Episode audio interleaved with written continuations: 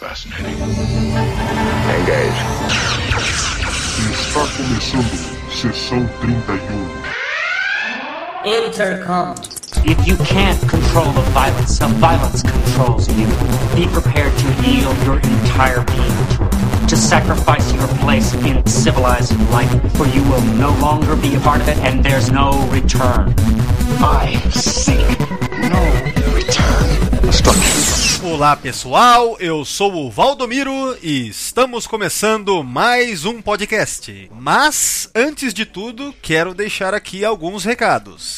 O crowdfunding do Sessão 31 no site Padrim, aonde vocês podem colaborar e se tornar apoiadores oficiais do site e dos podcasts. Diversas categorias, recompensas diferenciadas. Nesse momento então também, eu quero aproveitar para citar aqui um apoiador, um padrinho do Sessão 31, que na categoria em que está, pode ter o nome citado aqui no podcast. Então vamos lá. Quero agradecer agora ao ouvinte Wanderson José e o Defonso Silva. Muito obrigado, cara. Valeu. E que haja mais colaboradores, mais padrinhos e madrinhas no Sessão 31 dessa categoria para que eu cite o nome aqui. E pra galera que já apoia e que já está aí como padrinho ou madrinha, muito obrigado, pessoal. Lembrando também a Track BR Cast, a rede de podcasts trackers brasileiros, pessoal. É muito fácil de ouvir os podcasts da rede, pode ser pelo Spotify, iTunes ou adicionar o feed no seu agregador de podcasts favorito. Fascinating. Então, fiquem ligados na rede Track BR Cast. To your thoughts. Listen to what I tell you. Release the force field. É isso aí, pessoal. Sem mais delongas, vamos então para o podcast de hoje.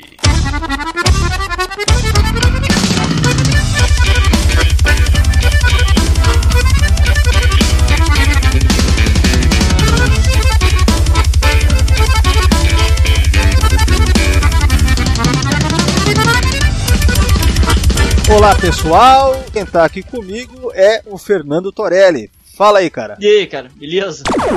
Torelli, é o seguinte, hoje, é, mais uma vez, né, quase todo podcast tem sido isso, fazendo um tema sobre algo que eu tô querendo, né, tava querendo fazer há muito tempo. Esse aqui não é diferente nesse sentido também. É, a gente vai falar hoje, mais ou menos, a gente vai fazer como se fosse um dossiê, né, de um personagem. É. Faz muito tempo que não rola isso por aqui. É, inclusive a gente já fez, ó, um da, acho que o primeiro, o primeiro foi sobre o Wesley Crusher, quando ainda valia a pena falar de Wesley Crusher, né? é, aí também teve o da Roll Laren. Esse aí você participou. Esse participei, esse foi legal, cara. Graças, graças a Deus não participei do, do, do, do Wesley Crusher. Não, era legal naquela época falar, tipo, isso aí foi em 2014. Era legal porque você pensava, porra, ia ser mó legal a volta do Will Wheaton, mas hoje em dia a gente vê que a última coisa que a gente quer é, é o Will Wheaton de volta e qualquer personagem do, do canon de verdade de volta aí, né? Cara, eu acho que nem o pessoal lá da. Pessoal, pessoal das internas lá deve querer ele, porque o maluco é muito chato, cara. Shut up, Wesley. Então, eu acho que foi só isso aí mesmo, esses dois personagens que rolou aqui de. Ah, não, teve também o da Tipol, cara. O da Tipol foi o antes, antes do da Rolaren, inclusive. A gente não fez um, um do Barclay, não? Eu tô viajando. Não, não, esse aí é um projeto futuro. Com certeza tem que ter, né, cara? É que do Barclay já são mais episódios também, né? É, sim, sim, sim. É, mas é isso aí. Bom, mas vamos lá, Torelli. Qual é o personagem da vez aí? Diz aí pra galera. É o. O personagem do Brad Dourif, o Suder, Suder. Isso, então é, a gente vai falar do, do Lon Suder, o nosso psicopata favorito? Seria essa a definição? É, cara, eu- eu fiquei pensando aqui, eu acho que é até difícil chamar o cara de psicopata, né, cara? Porque ele tem um. É. Quer dizer, bom, todo psicopata tem um- uma. É, é verdade, que, que lendo é, que as coisas que você me mandou, cara, a verdade eu, eu aprendi que o termo certo é, é, acho que portador de, de desordem antissocial, uma coisa assim. É, então, essa discussão eu quero deixar pra daqui a pouco, É. porque de fato essas definições não são muito claras e Tem a questão, não, não, e tem a questão de, de, inclusive, ele não ser humano, né, cara? É, o que tem também um aspecto, assim, uma. tem a ver também com a, com a elaboração do personagem, ele não ser humano. É. E isso é muito interessante também. Mas é isso aí, galera. O assunto do podcast de hoje é esse. Vamos lá.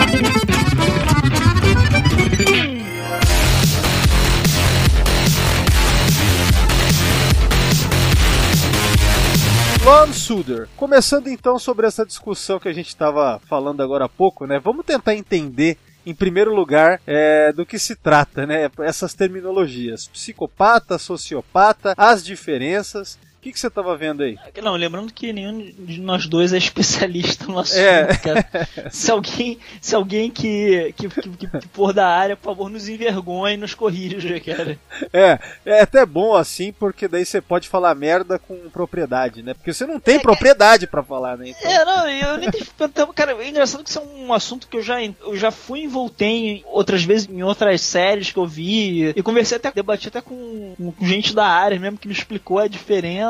E eu esqueci, é claro, porque eu tenho mais coisas pra botar na cabeça. mas, mas eu acho que nem sociopata nem psicopata são, são termos médicos, né? Eu vi muita gente comentando ali no. comentando ali que o pessoal dos roteiristas de Star Trek tem, um, tem uma, uma galera de ciência, mas tem uma galera médica. Eles vão com um termo médico comum que você vê em série de TV, entendeu? Ah, sim, eles fazem isso pra facilitar pra audiência, né? Isso daí Sim, é, sim. inclusive pra muita coisa. Até porque a série não é voltada pra, pra medicina, é voltada, é, é voltada pra ficção científica. Pô. Tem, tem momentos de medicina, mas é, não é necessariamente isso. Aliás, a gente, eu já comentei várias vezes aqui que eu- eles têm vários problemas com, com a parte médica do- dos roteiros de Star Trek, né? É, sim, eu tava até. tem- inclusive, cara, isso aí acontece com várias séries, essa questão de dar uma simplificada pra audiência, porque também iria ficar muito hardcore, assim, né? É, Arquivo X era muito bom nisso também, dar uma simplificada em conceitos pra. Ainda, ainda que. Tinha uma ótima base científica também, assim como Star Trek nessa época também tinha,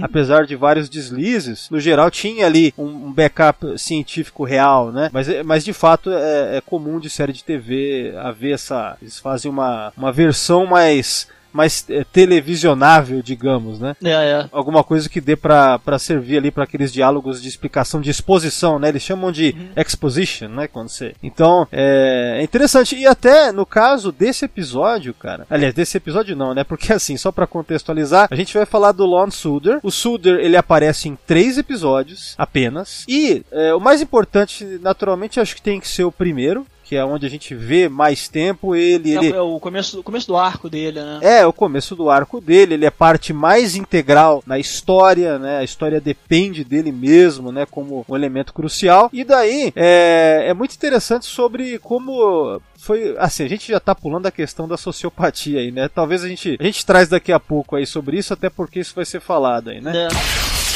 Vamos voltar aqui para essa coisa de é, como foi criado, porquê e, e tal, né? Até por conta dessa parte científica. Eu tava vendo que o Michael Pillar, ele, que é o escritor do episódio e era showrunner da, da Voyager nessa época, é co-criador da série e tal, né? Ele é, tinha uma ideia sobre querer fazer algum episódio, queria alguma história que envolvesse tipo violência é, aleatória Aham. com o, com o Tuvok. Tipo, o Tuvok encontrando, se defrontando com isso, entendeu? De alguma, ma- de alguma maneira. O que acontece é que, apesar de ele ter tido essa, ele tinha um, é, essa ideia geral sobre uma hora, algum dia, fazer um episódio assim. É, quem deu o pitch mesmo para esse roteiro ser desenvolvido foi um cara que na época era estagiário lá na, lá, lá na produção Foda. né? Foda. Que é o Michael Sussman. Que ele era um, um estagiário ligado à sala de roteiristas mesmo. Então, Uhum. é, um dos papéis dele era tipo. Um que eu sei que ele fazia mesmo também, que, que até tá no Memory Alpha, que consta em algum livro aí, acho que é isso. Ele pegava e, por exemplo, na, naquela época toda tinha a ideia de qualquer um poder enviar pitches pra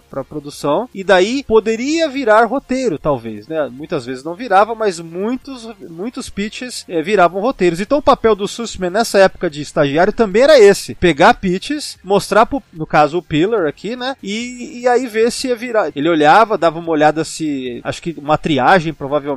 Aí, pelo que consta, um belo dia, ele mostrou as opções pro, pro Pillar sobre a ideia de pegar esse negócio aí da violência mesmo. Um episódio com muita violência encontrando o Tuvok de alguma maneira. E daí o, o Pillar leu as opções do dia lá e falou: E aí, mais alguma coisa? Aí nessa hora ele sugeriu a dele mesmo, entendeu? De- Ele mesmo. O Sussman falou: ah, Aham. que tal se o, o Tuvok encontrasse um psicopata, entendeu? E fizesse um mind meld com ele, tá ligado? E aí parece que o, o Michael Piller pensou um pouco e falou: Meu, vamos, vamos fazer isso aí. Curtiu a ideia. E quase que o Sussman escreveu o roteiro. A questão é que, como ele era inexperiente, parece que eles não quiseram. É, Arriscar. é, já já estamos pegando o pitch do cara tal, ele já vai receber crédito de, de argumento, né? Que seria, se fosse nos quadrinhos é o argumento, né? É, sim, E- sim.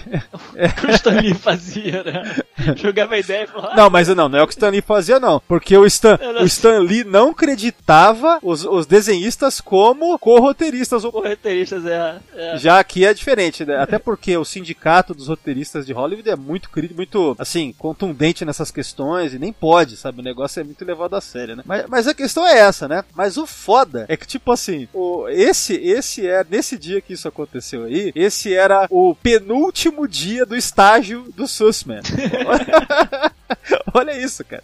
Penúltimo dia. Aí rolou isso. E, e aí, é, é muito legal a história. Cara, o Michael Sussman é um cara que eu admiro muito. Porque depois disso, ele pegou e coescreveu mais 10 episódios. Coescreveu ou escreveu mesmo, fez o roteiro de mais 10 episódios de Voyager e 22 de Enterprise, cara. Caralho. Fascinating. E assim, o cara era um puta tracker. Tanto que aqueles episódios In a Mirror Darkly é dele, cara, escrito por ele, Ou entendeu? seja, você- é o tipo do cara que tu não tem mais por aí, né? É, não, você tem por aí, só não tá mais envolvido. Não, não, tem, quer dizer, tipo, é, não tem por aí trabalhando lá, É, né? você tem por aí. A diferença é que esses caras não têm mais chance no Star Trek de hoje, né? Esse cara não passa nem na porta da, da, da, Ou- sei lá, CBS. Ou, cara ou se, essas ou, ou se passam, sofrem, sei lá, uma lavagem cerebral, ou são, Sim, pagos, sim. ou são pagos para escrever como se odiassem a série. Não sei. Sim. Aí é uma outra questão, né?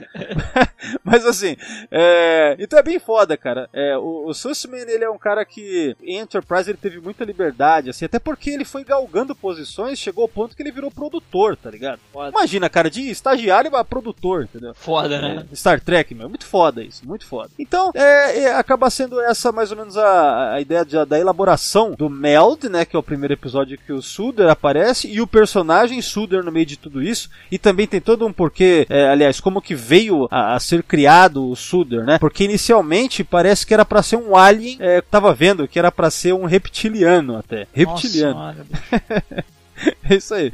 Aí depois mudaram pra humano, tá ligado? Aí nessa. Seria- até bizarro, né, cara? Você parar pra pensar se tivesse uma figura dessa na, na tripulação da Voyager. A, a tripulação da Voyager é pequena, cara. Então, assim, porra, tu deveria. É, eu tenho muito esse problema quando aparece personagem novo na Voyager. Principalmente quando é, quando é espetaculoso, assim. Porra, eu deveria ter visto esse cara já antes, sabe? qual É, é passando por algum corredor e tal, no fundo, né? Quando é o, o cara humanoide, que, não, que nem uma porra do Metazoide, que é. é, Só se tu olha, prestar atenção no olho, vê que não é humano, né? É que tu se liga assim. Então, pô, assim, o, o Suder poderia ter passado várias vezes por você e você nunca ter percebido ele. É, então, mas aí também é aquele problema da Voyager, né? Que ela nunca dá a impressão que você tá vendo as mesmas pessoas, né? E, Sim, são, sim. e, são, e é uma tripulação de, sei lá, 150 máximo ali. Aliás, ali- aliás mais, pra frente, mais pra frente acontece isso, né, cara? Quando eles são, eles são degradados lá no. Pô, 150 parece. parece 30. Peraí, você tá falando do episódio duplo agora? do- Não, du, du, duplo agora, que, eles são, que a tripulação inteira é degradada e os caras. Os caras. É. Pare, é. Porra, uma tripulação de, sei lá, caralho, é quanto? É 150, não é? Mais ou menos, 150. É, esse episódio duplo é o Basics, que é, é, É. é a, é a segunda e terceira e última aparição do, do Tem, Sugar. tem, é, parece na verdade ter 30 ali no máximo, cara. É foda. Eles, né? eles até, até mandou bem quando falam que é pra dividir o grupo em três, fala, não, pelo menos é, assim, tu não precisa ter tanta gente em cena, né? Porque dividiu em três os grupos, né? Ah, sim, sim. Mas depois eles se juntam, cara, e, e, e você fica com a impressão de que é o mesmo número de pessoas, mais ou menos. It's a fake. O Suder, então, inicialmente era pra ser reptiliano. Aí depois voltaram, colocaram ele pra ser um um humano. E esse humano. Aí aí que acontece? Parece que foi ideia do próprio do próprio Tim Russ Yes. Pra mudar isso daí pra Betazoide, entendeu? Que Uhum. foi uma ótima ideia, porque o Betazoide, ele tem a, a gente conhece, obviamente, através muito mais da, da Troy, e ela sempre foi a pessoa muito emotiva, né, alguma coisa assim. Então, assim, também a gente- a gente vê pela Luaxana, né, então a gente Sim. associa sentimentos quentes a Betazoides, né, e aí é, isso funciona muito mais do que se fosse é, um humano, porque a gente já viu vulcanos fazerem melds com humanos várias vezes. Sim. E a gente sabe que é controlável, não é nada que. Então o fato de ser betazoide, né? É, e, e tal, apesar que a gente vai ver que o Suder ele não tem as características é, telepáticas betazoides, o que é outra, outra parada interessante sobre ele. Né? Então, assim, dá, dá mais justificativa para um desarranjo é, neurológico para causar o efeito que causou no Tuvok e no Meld, né? Então foi uma ótima ideia, é, realmente. É, porque eu, a- uma coisa que eu acho interessante é que o Tuvok é completamente imprudente quando ele resolve fazer o, o Mind Melding, né? O, o, o próprio doutor é, é- que o doutor ele não chega a falar com desdém, mas ele, mas ele acha que é uma parada maluca esse lance do Mind Melding, né? Você, você, você atrela tua mente a, a, os teus padrões neurais a- ao de outra pessoa, né? É, eu acho legal quando ele fala assim, dá muito mais problemas do que eles gostariam de admitir, né? Exato. E a Como- primeira e a primeira coisa que eles falam sempre é doutor, né? Então Sim, é, sim. é legal essa, essa visão do, do doutor é E, legal. e, de- e de- e deu um problema fudido, né, pô? Porque. É, apesar que é, o que é legal é que também não é como se fosse um mind meld comum, né? Porque você tá tratando e também porque assim não é um betazoide comum, É. é um betazoide com uma disfunção séria. É, o que eu acho bizarro, cara, é, é você ter uma, uma, uma, uma espécie, uma, uma civilização evoluída que tem esse tipo de habilidade, não tem nenhum tipo de tratamento pra esse, pra esse tipo de condição, que não deve ser, não deve ser uma coisa. Assim, assumindo que, que, que seja como, sei lá, é, psicopatia, né? É, deve ter algum tipo de tratamento, estudos, alguma, alguma merda do tipo. Talvez o, o Surden não tenha tido acesso a isso, mas eu imagino que deva ter alguma coisa na. Eu tô dizendo isso porque eu imagino que, que deveria ter algo na biblioteca do, do, do doutor, né? Ah, cara, é, essas coisas aí, elas nunca foram. Eu, eu acho que elas foram é, sendo bem trabalhadas assim, foram melhor trabalhadas com o decorrer da franquia até o final de Enterprise, né? Sim. Porque desde o começo, cara, é, eu acho um absurdo assim. O Dr. McCoy nunca tinha ouvido falar disso e os vulcanos eram membros fundadores da, da federação. Entendeu? Sim, exato. Então, Não, não, É. be- beleza, não, não, eu até dou um desconto aí, porque é, a Enterprise nego, nego dá daquela aquela parada de os vulcanos segurarem muita informação sobre eles, sobre todo o resto, né? sim, mas ainda assim eram, era 100 anos antes daquilo, né? Sim, sim. Então, é. é, eu acho que essas coisas aí, esses gaps, assim, é, eles servem, e aí vem o meu ponto principal com qualquer franquia. Se serve pra contar uma boa história, então ok, cara. Dá É, pra. beleza, válido, é válido. É válido, entendeu? Porque essa história do, do Meld é uma ótima história, entendeu? Sim. É, então eu, eu deixo passar tranquilo certas coisas se for com o, o principal, que é entretenimento, good Mas ainda assim ter falado assim, ah, não, isso daí é uma condição intratável.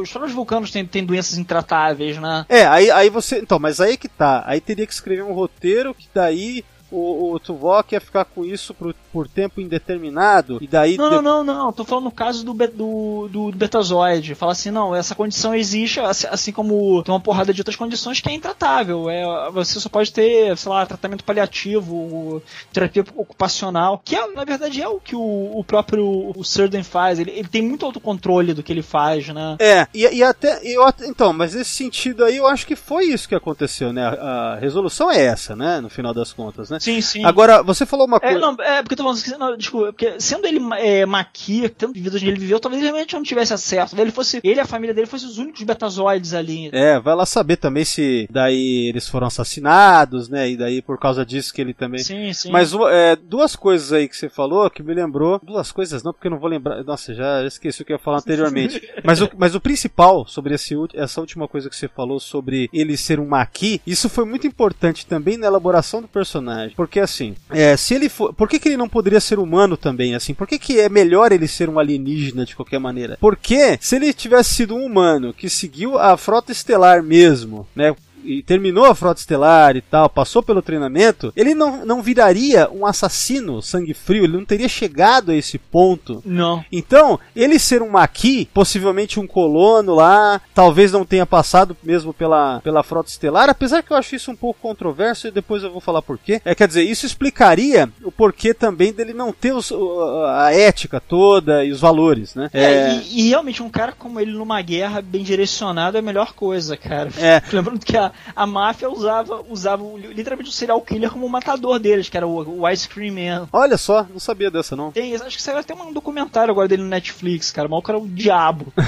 Então, é, aliás, é, a, segunda e terceira utilizações do, do Suder, né? Ou melhor, a última, né? Que engloba esses dois últimos episódios, eu acho que foi excelente também numa questão de redenção, né? Sim. E também porque você usa ele como um plot device. A gente tem um cachorro aqui pra soltar, assim, vai, né? Pra sair matando. Sim. É, no momento em que precisa. Então foi uma. Se, se é pra terminar com o personagem também, foi uma ótima solução. E a gente acaba vendo também o drama dele de ter que voltar àquele mundo que ele achou que tinha deixado pra trás. E nesse ponto aí também a gente vai. Assim como em outros pontos, quando a gente fala de Suder, né? É um dos motivos de eu gostar tanto desse personagem é a própria o próprio ator que o interpreta, né? Porque daí ele dá um show Sim. nessas cenas de conflito, e principalmente dá um show, né, cara? É, o cara é puta ator, né, bicho? Nossa, eu quero. Depois a gente vai ficar um bom tempo falando só do Brad Dourif também, porque. Puta, é muito foda. Chuck.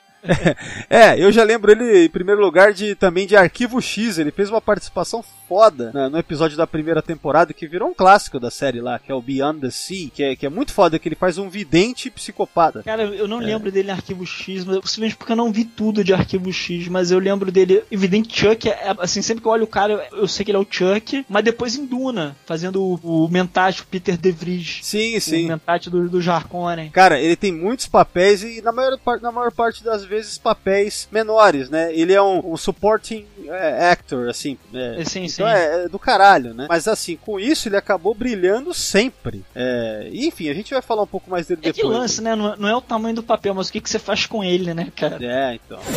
Voltando sobre essa questão, então o Tim Russ eh, veio com essa ideia, né? Falou, não, acho que o Betazoid é melhor. E aí, a própria. Voltando um pouco pro, pro Durif, eh, a contratação dele foi uma coisa muito louca também, porque pelo que consta, eh, eu tava vendo que parece que a namorada dele era amiga do Ethan Phillips, né? Ou seja, o Nilex. E aí, Aham. num jantar, num belo dia, é, houve essa conversa sobre ele participar de Voyager de alguma maneira, e daí a oportunidade perfeita foi essa, né? Então ali foi Doideira, maluco. Caralho. muito louco. Ele, é legal que ele fala, ah, acho que vai ser legal pra caramba, vai ser muito divertido, né? Então foi. Aliás, cara, quem não, quem não quer fazer Star Trek, né, maluco? É, mas assim, nesse caso, pra interpretar um cara psicopata barra sociopata, é perfeito. Sim, sim. Porque ele já tem uma postura, o olhar, cara, o olhar dele é de dar medo quando ele tá ali naquela, sabe, quando você vê ele naquela intenção mesmo, cara, é foda. Não, cara, e É quando foda. botam a lente preta lá de betazoide, maluco, fica, fica mais assustador ainda, É, cara. fica o olho do novo sem alma. É, fica com cara de quem tá, sei lá, no ácido, assim, sei lá, né? Sim, sim, de pupila dilatada. É muito foda mesmo, né? Então, agora, é, eu queria um pouco parar pra expressar, tipo, esse amor pelo personagem. Cara, eu gosto demais do Suder, cara, assim, demais. É. Eu acho ele muito inusitado e foi um ótimo pretexto em Star Trek, porque tendo em vista que é Star Trek, futuro utópico e tal, não sei o que, você ter na nave é, um cara que, que é psicopata. Funcional, né, cara? Cara Assim, não é somente disfuncional, porque disfuncional a gente poderia falar que o Barclay era disfuncional de alguma maneira, né? Sim, sim. O cara, ele, ele, ele tem essa questão da, da, da sociopatia barra eh, psicopatia, tá ligado? E, e o mais legal é o trabalho que eles fazem nesse arco dele de torná-lo eh, servindo a, a uma causa maior, ajudando na sociedade, né? Os caras conseguem Sim, isso, porque, né, cara? porque acho, acho que desde o começo você sente simpatia por ele, porque ele não é necessariamente um cara mau. Ele não, tem, ele, ele não é um cara cruel, né? É. Ele não gosta do, que- do, do, do que passa com ele, ele sabe que é errado, né? É, então, e, e esse lance aí do, eh, do saber que é errado, a gente pode voltar um pouco para a questão de psicopatia, sociopatia, né? Porque nas definições, eh, o que parece que é o seguinte: o psicopata, ele sabe que é errado, eh, ele sabe como conceito, ele sabe intelectualmente, mas ele não, Aham. não, não sente o errado, ele não, É. não é uma coisa que, puta, isso é errado, não vou fazer. Não, ser errado pro psicopata é um conceito alienígena, assim, é, fora de, dali, dele, entendeu? Sim, sim. é, é de outros. Ele entende porque é, é ele entende como uma convenção. Né, de que é errado. Sim, sim. Né? É. E, e pelo que eu vi, o sociopata é, ele já sente um pouco de culpa. Tipo assim, ele sente culpa, mas não tanto o suficiente pra deixar de fazer, entendeu? Sim, sim. É mais ou menos essa diferença, pelo que eu vejo. Tipo, o psicopata parece que é, que é frio e calculista mesmo. Sim. Ao ponto de ficar um tempo planejando, e, né, aquela coisa. Tanto que serial killers em geral são, são denominados como psicopatas mesmo, né? E sociopata já é algo que seria um, é, mais quente, menos frio, sabe? Com um pouco de Sim, culpa, sim. um pouco de, de, de empatia, mas também não significa que é tanto assim pra deixar de, a- Não vai perder a noite de sono. é, é mais ou menos essa, essa que eu vejo a, a denomina- denominação. E nesse aspecto, pegando mais ou menos essa, denom- essa- essas divisões entre, as entre os dois termos e classificações, é, eu acho que o Suder talvez esteja ali na, mais pro sociopata, né? Talvez. Sim, sim. Porque, é, e aí vem uma parada interessante, né? Porque quando ele faz o, o meld com o Tuvok, você vê que ele. Não, não é somente é, é, alguma coisa de resíduo do Meld, porque fica um tempo. Ele, tanto que assim, na verdade, desde o episódio Meld até o Basics, a gente entende que não teve outros Melds. Sim. Foram só aqueles lá. O primeiro mesmo, de, de deixar o cara mais é, centrado, né? Que nem ele fala, né? Como você se sente? Centrado. Primeira coisa que ele fala, né? Centrado É. depois do Meld, né? E, e, e o segundo é aquele que o Tuvok vai lá pra. Parece que ele vai matar ele, mas aí. Não, ele só cai desmaiado e o Tuvok. É, que- depois disso os monstros parecem fazer um trabalho de, de meditação e tal, aquelas porra vulcana lá. É, então. Então, quer dizer, se isso foi o suficiente, então a gente pode concluir, assim, no maior achismo do mundo, mais uma vez não somos especialistas, né? E, na verdade, nem existem especialistas também de betazoides, né? Porque não existe betazoide, então... Sim, é. A gente pode, a gente pode chutar com propriedade, eu acho, que se trata de um sociopata dentro dos parâmetros que a gente está colocando aqui, não um psicopata, né? O curioso é que eu achei um- não sei se eu te mandei é, um link de um artigo do próprio Star Trek.com mesmo, né? O site oficial, né? Dificilmente coisa do site oficial, né? É tão bom, né? É que tem lá uma, um artigo de uma fã que ela considera o Suder mais pra um é, disfunção bipolar, né? Bipolar, tá ligado? Eu li isso em algum lugar, não sei se eu li esse artigo, mas eu li isso em algum lugar também, deve ser no, no, no Reddit. Então, ela diz isso muito por conta dessa, pelo que eu vejo, da empatia que ele passa a ter, ele se sente culpado. Porque, por exemplo, Sim, no sim. Basics, a gente vê quando o doutor fala, meu, você vai ter que matar, né? Sei lá, ele, ele fala, será que eu vou ter que matar? Aí o doutor fala, é, em, é pra, pra gente atingir o objetivo, mortes talvez sejam necessárias e tal. É, na, na- Então- na verdade, acho que o, o, o- próprio Sutter ele, ele realiza isso. É, né? ele, ele, Quando ele o- pergunta. O Dodô tá falando porrada de merda lá sem parar, ele, ele, ele para assim, ele fica aéreo pensando nisso. É, então, ele, ele. Daí que ele fala, então tem que matar, sabe? Tipo, ele tá falando e ao mesmo tempo sentindo peso, na verdade, de saber que vai ter que matar. É, é uma, uma pergunta retórica que ele faz. É, né? não é como se o cara que, puta, eu vou ter que matar, mas tá adorando a ideia de voltar a matar. Não é, não é esse o caso. A gente vê que não é esse o caso do Suder. Até porque, até porque eu sinto que, o- eu, sinto que ele, ele tem resistência em ser isso, ser só ser uma máquina de matar, entendeu? Então, é- essa questão eu acho é, crucial pra entender, porque olha só, o Suder, ele só vai praticar sua primeira morte é, sem ser na época de Maqui que ele matava Cardassiano pra caralho, pelo que a gente fica sabendo, ele só vai ter a- a- o primeiro assassinato que ele vai cometer só dois anos depois, quer dizer, só no segundo ano da Voyager, que ele vai Sim, sim. sentir o urge, assim, de matar do nada o, o crewman lá, que é o Darwin. Darwin, Frank Darwin, né? Então, é, quer dizer, ele Ele se, tem três irmãs. é, exatamente. Então, tipo assim, quer dizer, ele consegue se segurar pra caralho, né? Dá pra concluir isso aí. Sim, sim. Voltando pro lance do, do pós-meld, né? Pós primeiro episódio que ele aparece. Porra, ele tá feliz com a condição dele, percebendo que ele. Tanto que o começo do, do Basics 1, ele fala, pô, é legal ver uma, que eu tenho talento pra alguma outra coisa que não seja matar. Porque- sim, ele, ele, coloca o foco dele em outra coisa, né? É, e para isso você vê que realmente preenche, o- sei lá, o intelecto, os anseios dele. Ele meio que ele é, que- é que nem o cara que pra parar de, de, de, sei lá, fumar crack fica só no baseado. Sim, sim, sim. É, sei lá, alguma coisa assim, né? Que, que- é, o, é o cara que. É o cara que.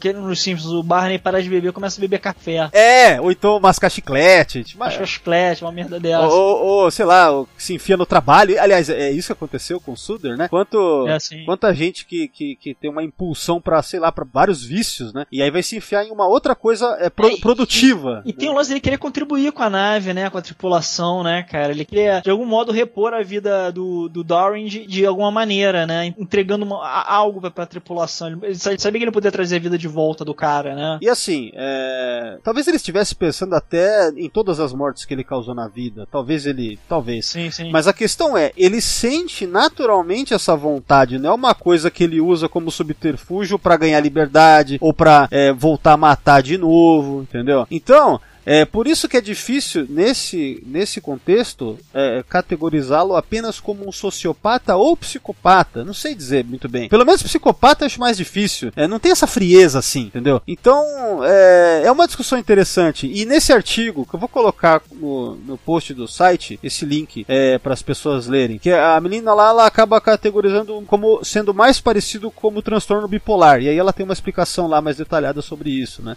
É interessante, né, cara? Agora, o que eu. O que eu acho meio foda, assim, é que o doutor holográfico, ele, você não acha que ele, ele, ele é bem é, insensível com o Suder, assim? Porque tem uma hora lá, que ele, no Basics, que ele fala assim, no, no término do diálogo, depois que o Suder já tá pensando, assim, já tá com aquele pesar de ter que voltar a matar, o doutor fala, é, parece que um holograma e um sociopata vão ter que dar conta, então. Tipo, é, pra fazer uma piada, né? Tipo, Doutor é um filho da puta, cara. Isso foi. cara, pra fazer uma piada, a sensibilidade médica do cara, né? É... Essa parte é foda. É tipo aquele doutor dos Simpsons, cara, o Dr. Hibbert, cara, com seus piadas horríveis. É, cara, é foda. Mas acho que, mas, mas acho que é uma coisa meio comum entre médicos, cara. É tipo, lembrou, lembrou aqueles médicos do, do Robocop lá, né? Os caras tão Sim, sim. é, mexendo com ele enquanto ele tá lá todo fudido e o cara, ah, tá acabando minha hora, sei lá o que, É. sanduíche daqui, sei lá, né?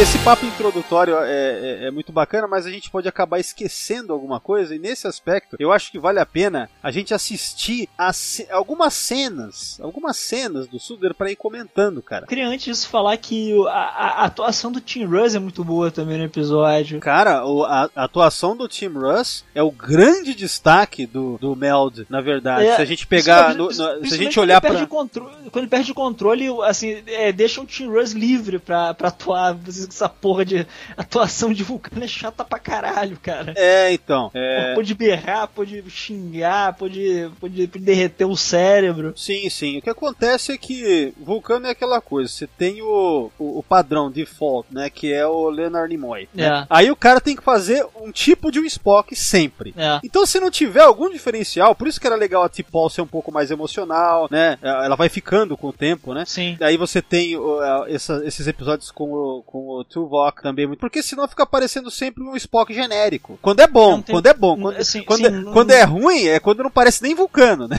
Aí é que é foda. Ah, não, mas isso aí é outro papo.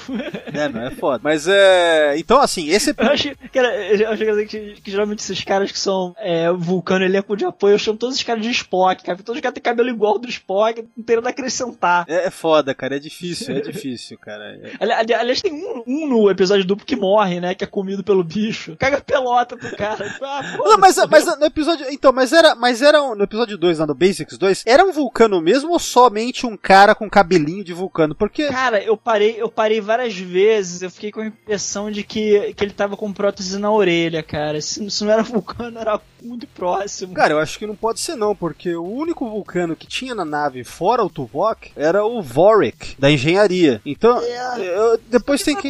É, porque geralmente quando eu vejo alguém de ciência, cara, eu acho que é vulcano, tá ligado? Assim, quer dizer, o cara tá com uniforme de ciência, tá com cabelo de vulcano, pra mim é vulcano.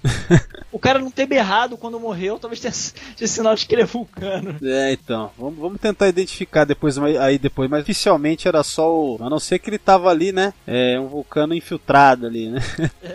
ah, aliás, por falar em infiltração, né? É, outra coisa legal nesse episódio aí, no, no Meld, né? É que o Tuvok chegou a conviver algum tempo com o Suder retro, assim, aquela coisa de cronologia retroativa, né? Porque se o Suder ele fazia parte da Valjean, a nave do do, do Chakotay. Aham. Então, é, na- naturalmente na- no primeiro episódio lá naquela época que o Tuvok estava infiltrado, ele conviveu com ele ali algum tempo, né? Viu ele ou sei lá, né? Então, é, isso funcionou muito para eles terem alguma história pregressa para a primeira parte, aliás, o primeiro o primeiro interrogatório, digamos, com o Suder, quando o Suder mente que não fez nada, né? Em primeiro lugar, o Suder mente. Mas aí tem um diálogo que o que ele fala: "Ah, você tem razões, né, sei lá para como é que é que ele fala que você tava lá infiltrado e tal, então você já não gosta de maquis, né? Você já tem alguma coisa, né? Aí Tuvok fala: "Olha, não tem que gostar ou não gostar, né, é, de vocês para de maquis para estar aqui investigando e acusando você, não sei o que, né? E é curioso que o Tuvok fala mais ou menos assim: é, "Eu sei que é difícil para você entender, mas eu consigo ter um desprendimento emocional, mais ou menos isso. Eu consigo não sentir nada e ao mesmo tempo tá aqui, né? É, é- Sim, e sim. essa, essa parte é interessante porque o Tuvok tá pensando que o Suder ainda é um betazoide normal, que, que, que, que sente muito. Então por isso que é difícil pra você entender que eu não sinto nada, sabe? Sim, sim, sim, sim. É, é interessante isso. E o Suder, na verdade, não sente nada mesmo. Tipo assim, ou pelo menos é, não é não é como o betazoide comum que o Tuvok deve, deve estar assumindo ali que ele seja. Então é, é interessante essa parte aí também, né?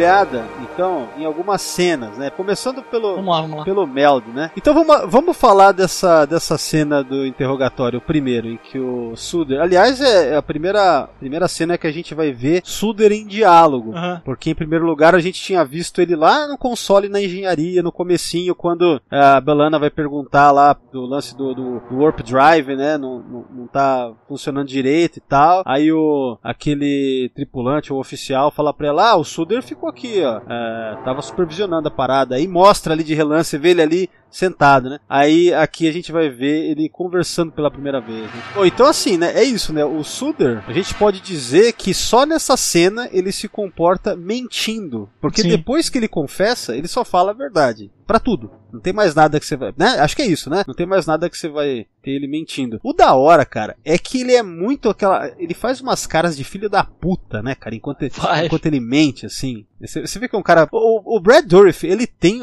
essa característica de fazer. Ele já tem uma cara, não sei, ele, ele aquela coisa perigosa, né? É, é, a est- estrutura, a estrutura da cara do cara é toda, toda angulosa, né, cara? Toda sinuosa. Porque tem o lance do, do olho do, do, do cara também, né? É, o olho do cara é, é uma- um cinza, cara. É uma cor bem diferente, assim, que parece também impressão de olho de morto, né? Cara, e outra coisa também, e isso, isso é uma coisa que eu sempre reparei. É Essa estrutura de, de, de formato de olho em que faz um V, tipo assim, Sim, sabe? sim. Ele- tipo do, do Beavis and Butthead, assim, sabe? Que, Sim, sim, é, é, sim. cara, isso daí deixa a pessoa com uma cara muito insana, assim. cara. Deixa, deixa. Isso é, isso é em geral, você pode reparar que.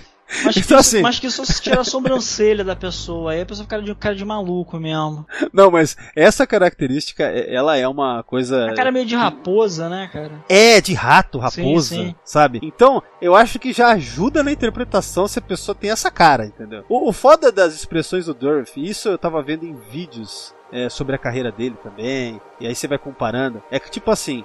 Ele consegue transitar entre expressões de dor e, e ao mesmo tempo meio, meio infantil, não sei, uma coisa meio indefesa, sabe? Sim, sim. Aí, aí- ele faz isso em seguida uma da outra, cara, dá um contraste. É, e a questão também da agressividade no meio, sabe? Mas a, mas a cara de dor, ela é presente. Pode reparar, em várias cenas. Ele tem uma expressão que parece estar internalizando dor, assim. É um negócio meio sui generis dele, né?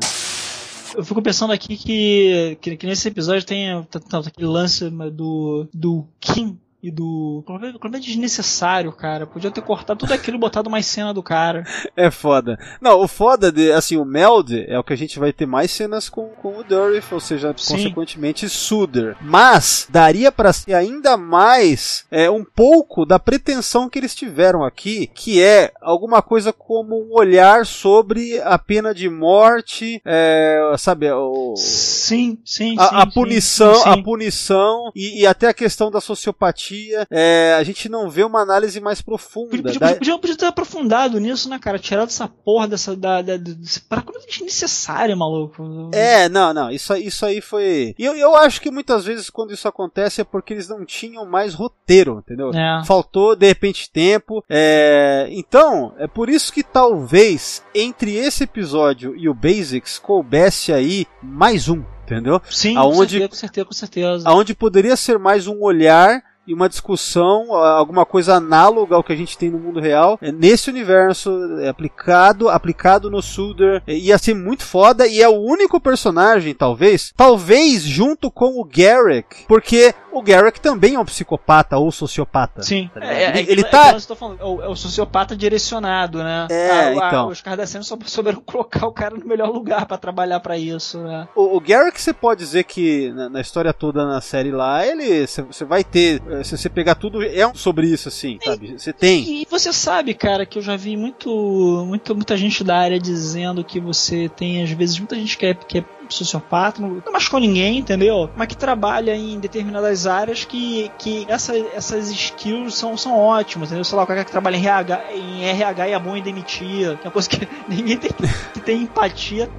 Tipo assim, pô, demitir esse cara que tem três filhos e um tá doente, sabe? Como é que tu vai demitir esse cara? Quem, quem vai demitir, né? É, ou então no setor financeiro, cara. É, esse tipo de gente é bom pra isso. Então, é, nesse aspecto, é o lado positivo de quase. é, tipo assim, tu- é, é, Star Trek é muito disso, né? É, quando bem feito. Sim, sim. Essa questão de, de mais ou menos o seguinte: todo mundo tem lugar na sociedade. Sim, É, vamos, vamos tentar não matar e ver o que, como a gente encaixa, né? exato, Como que, a exato. gente, como que a gente faz pra funcionar, se possível? Vamos tentar encontrar, né? Então, eu acho que nessa ideia. A gente tem outros episódios ótimos sobre essa discussão que fala sobre também a questão da pena de morte e tal, não sei o que, e uma questão mais social, que é aquele. É, puta, até já fiz podcast sobre ele, é de Voyager, da sétima temporada. Puta, é, caralho, esqueci o nome agora. É o Repentance, da sétima temporada. Repentance. Que ele, que ele é muito assim, é, sobre esse tipo de discussão. É, assim, um aspecto disso. Esse episódio aqui, ele poderia ter sido mais sobre isso, mas se você pegar o Basics 1 e 2,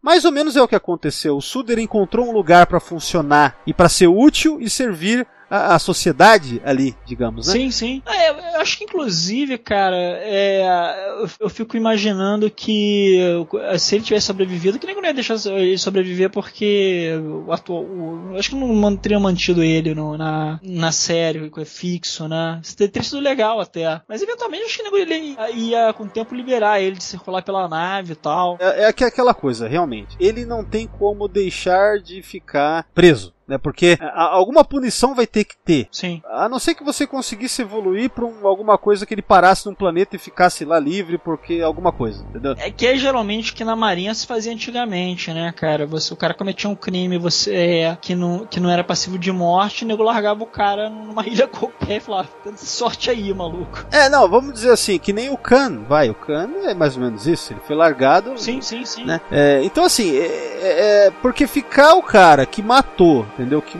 né, essa questão sociopata toda e tal, livre na nave como ator recorrente na série é complicado, né? Agora, se você deixasse ele numa, sei lá, numa estação, algum lugar no quadrante delta, ele poderia virar recorrente, mas aí não tá mais, a... bom, enfim, aí é uma questão criativa que talvez pudesse ter acontecido. Eu acho que pelo menos mais um episódio entre o Meld e o Basics 1, aí acho que seria o ideal, entendeu? Sim, sim. Pra, pra ver toda essa discussão e a gente tem um episódio bem reflexivo. Um bottle show, com certeza. Um, típico Star Trek. É interessante, porque no final das contas o Garrick foi mais ou menos. Ele não fazia parte da tripulação, né? Mas, mas ali funcionou porque justamente era. Ali é uma cidade. Então, É. ali funcionava ter um uma cidade cara. na fronteira, né? Tudo ali era cinza. É, então. Ali, ali é onde funcionaria um Suder é, re- recorrente, né?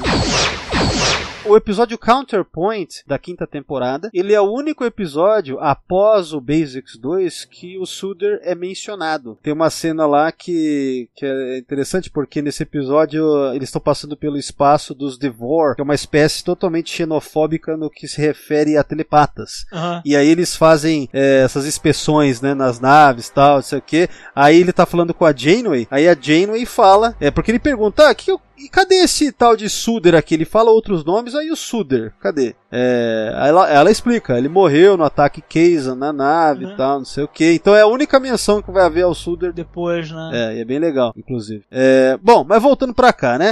A gente falando dessa cena aí do, do Meldo, né? Onde o. Porque assim, o legal é que depois o Tuvok ele vai lá, ele vê com o doutor que foi o Suder mesmo, né? Porque tem marcas no- na cabeça do, do crewman é, Darwin, É. que, que tem marca do DNA do Suder. E aí quando eles vão, o Tuvok vai lá com outro oficial de segurança, né? Um é, subalterno dele. E aí o Suder fala: é, não há mais ponto em esconder. E ele explica em detalhes, né, cara? Ó, fiz isso, isso e isso, peguei uma chave e tal. Aliás, ela tá escondida em tal lugar. Ele, Ele- confessa ele- tudo. Com, a, com a maior tranquilidade, né? É, Cara, eu acho essa parte também, em termos de interpretação, excelente, porque aqui a gente vê. é, porque o legal é o seguinte: no episódio inteiro a gente acaba vendo, no Meld principalmente, né? A gente vê vários tipos de interpretação, assim, pelo menos vários é, humores do Suder, né? Ali, na, na primeira cena lá ele mentia, falava até com, é, com uma certa ironia, tal, não sei o que. Tava meio que na boa. Aí chega aqui, quando ele confessa, você vê é, essa sinceridade total, assim. E assim, na sinceridade dele,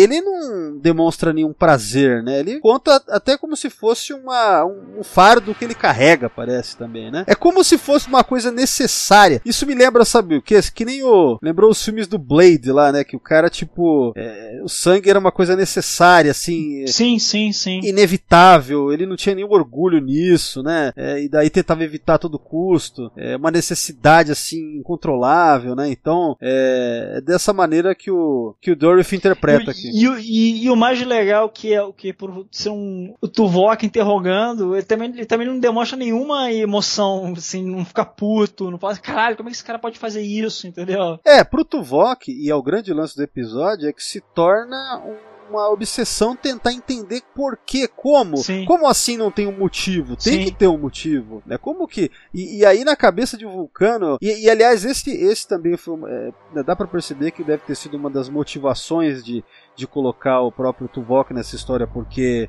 lida com isso, né? Quer dizer, são dois tipos de, vamos dizer, frieza, né? Uma, uma sem sentimentos por, na verdade, é, supressão de sentimentos, e a do Suder, que lida com essa questão toda de psicopatia, sociopatia, né? Frieza em outro sentido, né? É, é isso aí. Essa cena aqui é showzaço, cara. de- É, e, e o fato do Tuvok ser o chefe de segurança encaixa perfeito, né? É, também, não poderia ser outro personagem, né? Sim, sim. É, é aonde tudo faz sentido. Faz sentido o Tuvok ser vulcano, ser chefe de segurança, o Suder ser ex-Maqui, ser betazoide. São elementos o, assim o que. Tuvok ter trabalhado undercover, né? Na, na- como. Na na- é. entre, entre, entre os maquis, né? Sim, aliás, sim. a, aliás a, a, a contra-inteligência dos maquis é uma merda, né, cara? Porque t- todo mundo entrava disfarçado lá, cara. Não, out- outra, outro Suder na, na nave é só porque eles estão no quadrante Delta dentro de todas essas circunstâncias. Exato, exato, Né? exato, exato.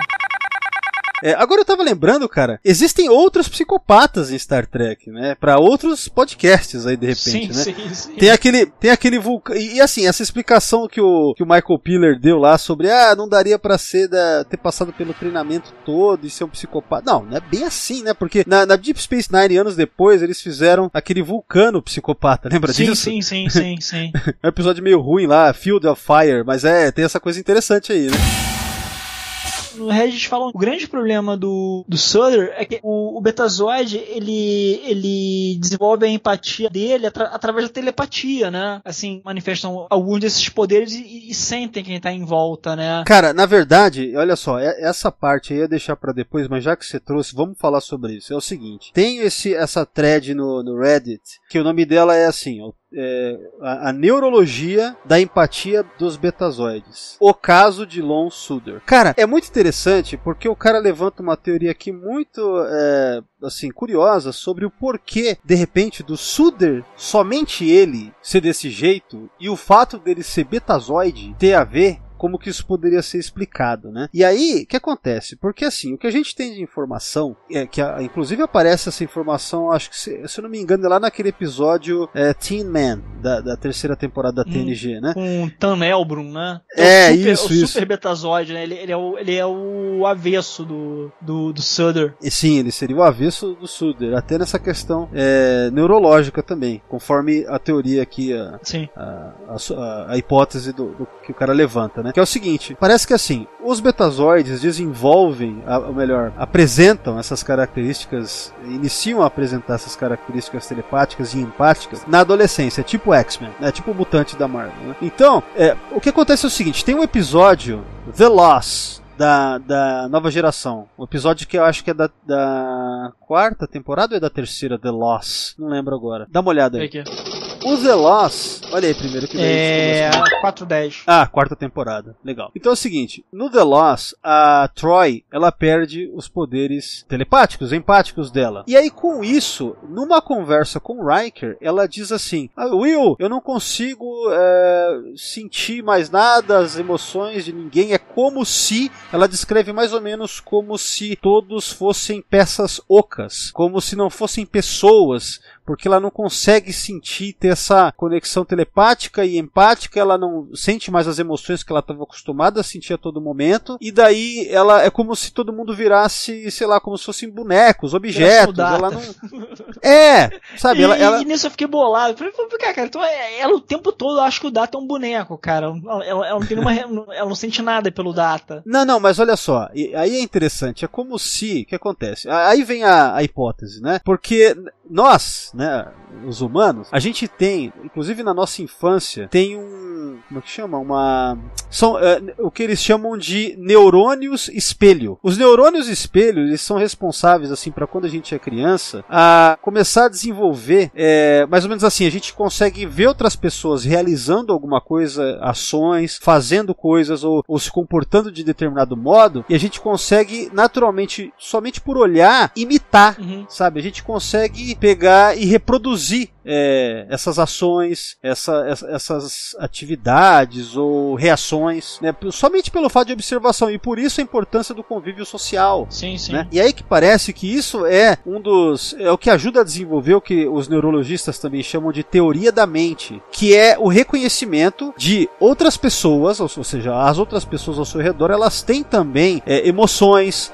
pensamentos, sentimentos, elas sentem e, e reagem conforme você mesmo reage. É como se fosse um reconhecimento do outro, sabe? De- de- dessa, dessa- através dessa teoria da mente que é impulsionada pelos neurônios espelho. Entendeu? E, e aí, baseado nisso que, que nós humanos temos, aí vem a hipótese de que talvez os betazoides façam isso através eh, da, da telepatia e da empatia, Sim. ao invés de neurônios espelho e teoria da mente. Sim, sim. Entendeu? E a partir do momento que a Diana, aí vem a, por causa do The Lost, né? A partir do momento que a Diana perdeu isso, ela perdeu essa, assim, ela, ela, sabe, não consegue mais reconhecer outros como outros, pessoas como pessoas. Ela ficou confusa, deu um, é, realmente na mente dela deu essa confusão total, talvez por causa disso. E, e aí, por que isso conecta com o Suder? Porque o Suder diz que ele não sente nada dos outros, ele não tem o poder betazoide, ele já é como se assim, ele já nasceu sem a, a capacidade telepática e empática. Por conta disso, ele não teve é, essas capacidades como instrumento ou para ajudá-lo para reconhecer o outro, para saber que os outros têm emoções, que eles não são apenas coisas, uma vez que a Diana Troy acaba achando que todos são vazios e, e são, são tábuas, sei lá, são, sabe? Então isso talvez Não, mas é isso que eu tô falando. explicaria, é, né, o- que eu, que eu falei, cara, que eu fiquei com a impressão também de que o- isso re- reforça a minha impressão de que o, o Sutter não deve ter crescido perto de outros betazoides também. Sim, pra, pra que exatamente. alguém identificasse. Eu tô falando assim, de nem, nem, nem com os pais dele, possivelmente. É, exatamente, verdade. Só pode ser um cara que cresceu à margem total da sociedade betazoide. Porque deveria, porque deveria ter algum, tratamento pra essa porra. Isso não, não, não seria uma, uma coisa simples numa sociedade evoluída, né? É, verdade. Seria algo que dentro dizer, da quer dizer não, sociedade. não seria algo ignorado, seria algo que possivelmente teria um, um tratamento avançado. Eu tava vendo até, cara, que esse lance da teoria da mente, quando não bem desenvolvida nas pessoas, inclusive nessa. E isso acontece na fase da infância, é, que, que tem a ver com a questão de você reconhecer o outro e as emoções do outro, e que os outros têm pensamentos, e que os outros têm pensamentos tais quais os seus. Isso, a falta de, desse tipo de reconhecimento, eleva ao autismo, por exemplo, e a várias desordens do, do campo neurológico. Tem muitos serial killer, né? não todos, é claro, né? Mas que sofreram esse tipo de coisa na infância de, de a mãe não olhar na cara, entendeu? De ser tratado assim, tipo, sem contato humano mesmo, assim, sem. sem. sem, sem amor. A mãe não pegava no colo, deixa, largava no berço e, e merda do tipo, assim. É, então. Só que é, aí fica a questão, e aí já entra numa questão mais pra quem é da área, né? É. Possivelmente tem gente que já nasce sem os neurônios espelho e aí não conseguem desenvolver a teoria da mente, é Theory of, Mind mesmo, que, é- que é o termo que se usa de modo popular para definir isso aí. né? Então, é, possivelmente já nasce sem e não é nem porque não teve o contato, já não tem como nem, já, já não veio com essa, com essa skill, essas, não é nem skill, né, mas seriam essas pra pra ter capacidade pra pra desenvolver é, a questão empática É, tipo, social. sei lá, é tipo, é tipo tu nascer cego, né? nascer surdo. É, é, alguma coisa É. assim, né? Então, assim, eu, eu achei que essa foi uma boa tentativa de, de explicar, é, baseado no que a gente conhece de betazoides e no que a gente conhece da nossa própria neurologia, pra tentar entender sim. o porquê do Suder. E, e- e até porque, e aí vem uma questão interessante que conecta os episódios aqui, após, após o primeiro meld com o Tuvok, o primeiro, e só por causa dele, basicamente, a gente vê que é a primeira vez na vida, talvez tenha sido isso mesmo, primeira vez na vida do Suder, que ele conseguiu dentro dele sentir as emoções de outro. Sim. Os pensamentos, Sim. ver que, é, ver que é uma pessoa mesmo, e tal, e tal, e tal. E que daí, a partir daí, ele deixa de ser esse cara que, que não se importa em matar e tal. Sim. Porque quando ele tem que matar de novo, isso só vai acontecer lá no Basics 2,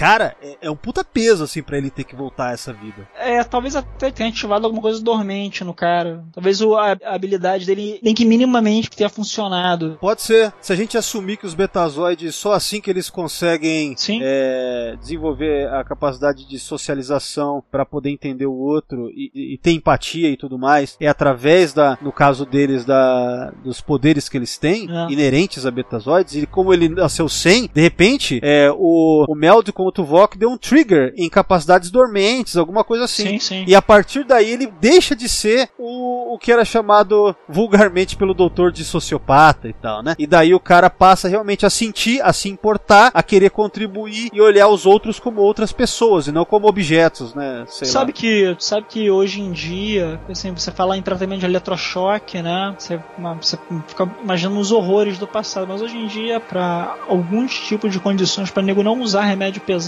como o caso severo de depressão, nego dá umas induções é, elétricas na cabeça. Deve ser uma coisa, uma coisa por aí também. É alguma coisa de da trigger, né? Alguma coisa assim. É, sim, sim, sim. Então é, é, eu achei, é, cara, eu acho que foi a melhor é, hipótese que eu já vi alguém levantar sobre isso, assim, pra tentar entender. É, isso aí foi bem, bem interessante Não, mesmo. cara, é, é- é legal, tem gente no mundo todo se debruçando sobre um assunto que, na verdade, não, na verdade, não tem importância alguma, né, cara? Não, cara, eu vou te falar que, que tem uma importância, sim, que é, é aguçar e desenvolver a nossa própria criatividade. Não, claro, Porque- não, com certeza, mas assim, mas você não porra. Não, porque, cara, é, pensa bem, agora, é, meu, essas coisas te fazem pensar melhor pra escrever um roteiro, Não, não, por exemplo. certeza, tá mas, às vezes eu paro assim, caralho, bicho, eu tô ali no lore de uma parada de 60 anos que eu devo ser a última geração a gostar dessa porra, cara. Mas é isso, e aí o oposto, o oposto de um Suder talvez seria o, o, Elbran. Ele já é o cara que desde criança, muito cedo, ele, ele ao invés de ter sido. eh, nasceu já sentindo as emoções de todo mundo ao redor. Então, ir embora com o Tin Man lá, o Homem de Lata, era a, a solução para ele ficar em paz, ouvindo apenas uma mente, que aliás era uma mente mais simples, mais. Talvez é, primal, né? Uma coisa. É. uma- ta- talvez mais sábia, né? Porque viveu. Já era uma criatura, uma entidade que vivia há, há tanto Obviamente, cara, tempo. deve ser foto passar uma- a vida escutando merda dos outros, cara. Lembra? O foda do Emperor é que ele ele não tinha nem paciência da pessoa terminar de falar, ele já completava. Sim, ele- sim, sim. Eu- cara, Ele, ele, ele chegava a ser um cara irritante, mas era, era próprio da, da impaciência dele já, né? não dá, cara. Aquilo ali é muito, muito bem Tanto é que ele pensado. cola, ele, ele, ele cola no Data, né? Ele curtiu o Data, né? Porque o Data É. não, não pensava. É, é o único, né, que dava pra. Legal, né? Mas é isso, eu vou deixar esses links aí pra galera, deem uma lida aí e pensem sobre isso, gastem o tempo de vocês que é, que é, que é curioso. Você está ouvindo um podcast da rede Track BR Cast, a rede de podcasts trackers brasileiros.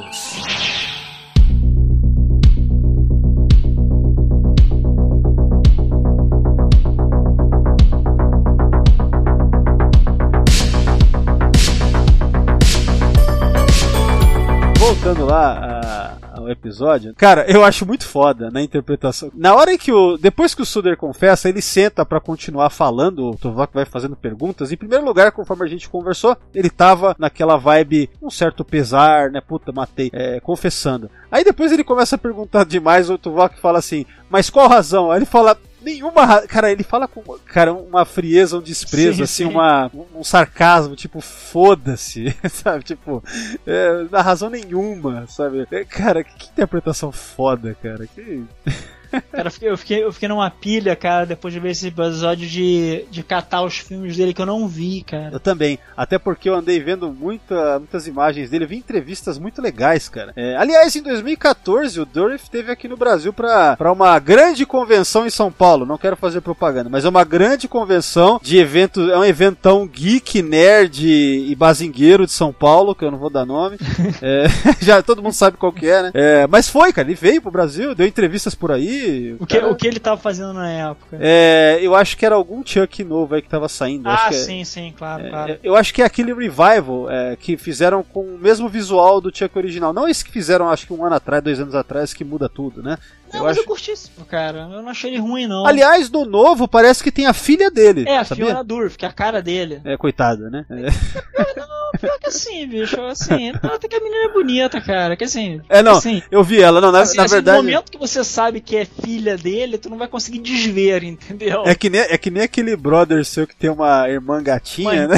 é. Só que aí você olha pra cara dela e vê ele daquele, né? Você fala, Tem puta, como, cara, não. aí é foda, né?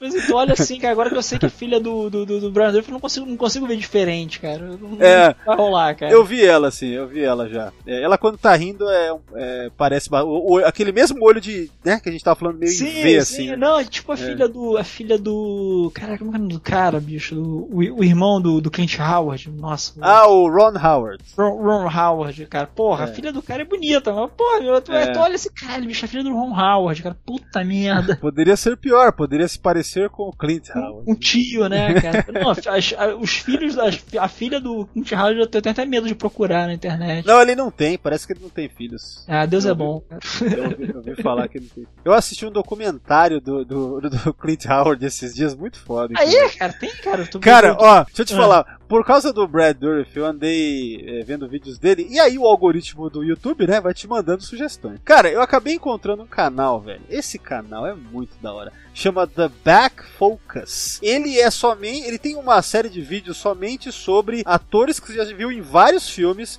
que são é, Como supporting é que é o nome? Back? The Back Focus. Então, assim, atores que. Foco? que De foco? é, foco? tipo, isso, Ah, isso. sim. Então, assim, atores que você já viu em vários filmes que são coadjuvantes pra caralho, mas que fizeram muita coisa e Sim, muita sim, coisa sim. relevante. E, e um deles, um dos vídeos, e assim, vídeos de meia hora, 40 minutos, sobre, o- aqui, cara. sobre, sobre determinado ator. Cara, esse do Clint Howard é excelente, assim, cara. É uma coisa. Eu tô vendo aqui, cara, vários aqui, cara. Anne Ramsey, o, o Vincent Schiavelli, que é o. Esqui... Ó, o, fantasma Schia... do- o, o Schiavelli eu vi ontem. Eu vi ontem do Schiavelli. a, a, a Anne Ramsey é a, é a Mama Fratelli dos Goonies, né? É, ela mesma, ela mesma. O, o Warwick Davis, cara, o, o Harry Dean Stanton, cara, vários. Nossa, O melhor, o melhor que eu vi até agora foi o do Crispin Glover, né? Que muito foda, muito foda mesmo. que a gente tava falando outro dia até, né, cara? É, sim, sim. Que é filho também de um cara desses, né, cara? Que é o. Não esqueci o nome do pai dele. O pai dele é vilão do James Bond, porra. É, é vilão, ela, ela daquele. Qual que era o filme mesmo? Eu esqueci agora.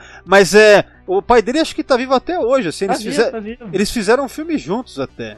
É muito louco mesmo. Mas enfim, eu vou deixar então pra galera ver também, conhecer esse canal, cara. Esse canal é muito bom, Pô, o velho. Keith David, cara, vi um filme ontem com ele, cara. O, o, o Day Live, cara. Ele tá. ligado? Qual, qual ator tá no Daily? O Keith David, um negão. Ah, sim, cara, é verdade. Ele é o, é o, ele é o Frank, cara. Que, e, e- porque o principal é lutador de luta livre, né, cara? É, é, o- sim, é o, é o Roddy, Roddy Piper. James Hong, cara. O, o, sim- como é que é o nome dele? O, o, si- o O senhor Temaki. Temaki? Não, é o Lopan. Lopan. Lopan, Lopan cara. no, no Garra de Baitola é o Senhor Temaki. Garras de baitula lá do Hermes e Renato, né? É muito bom.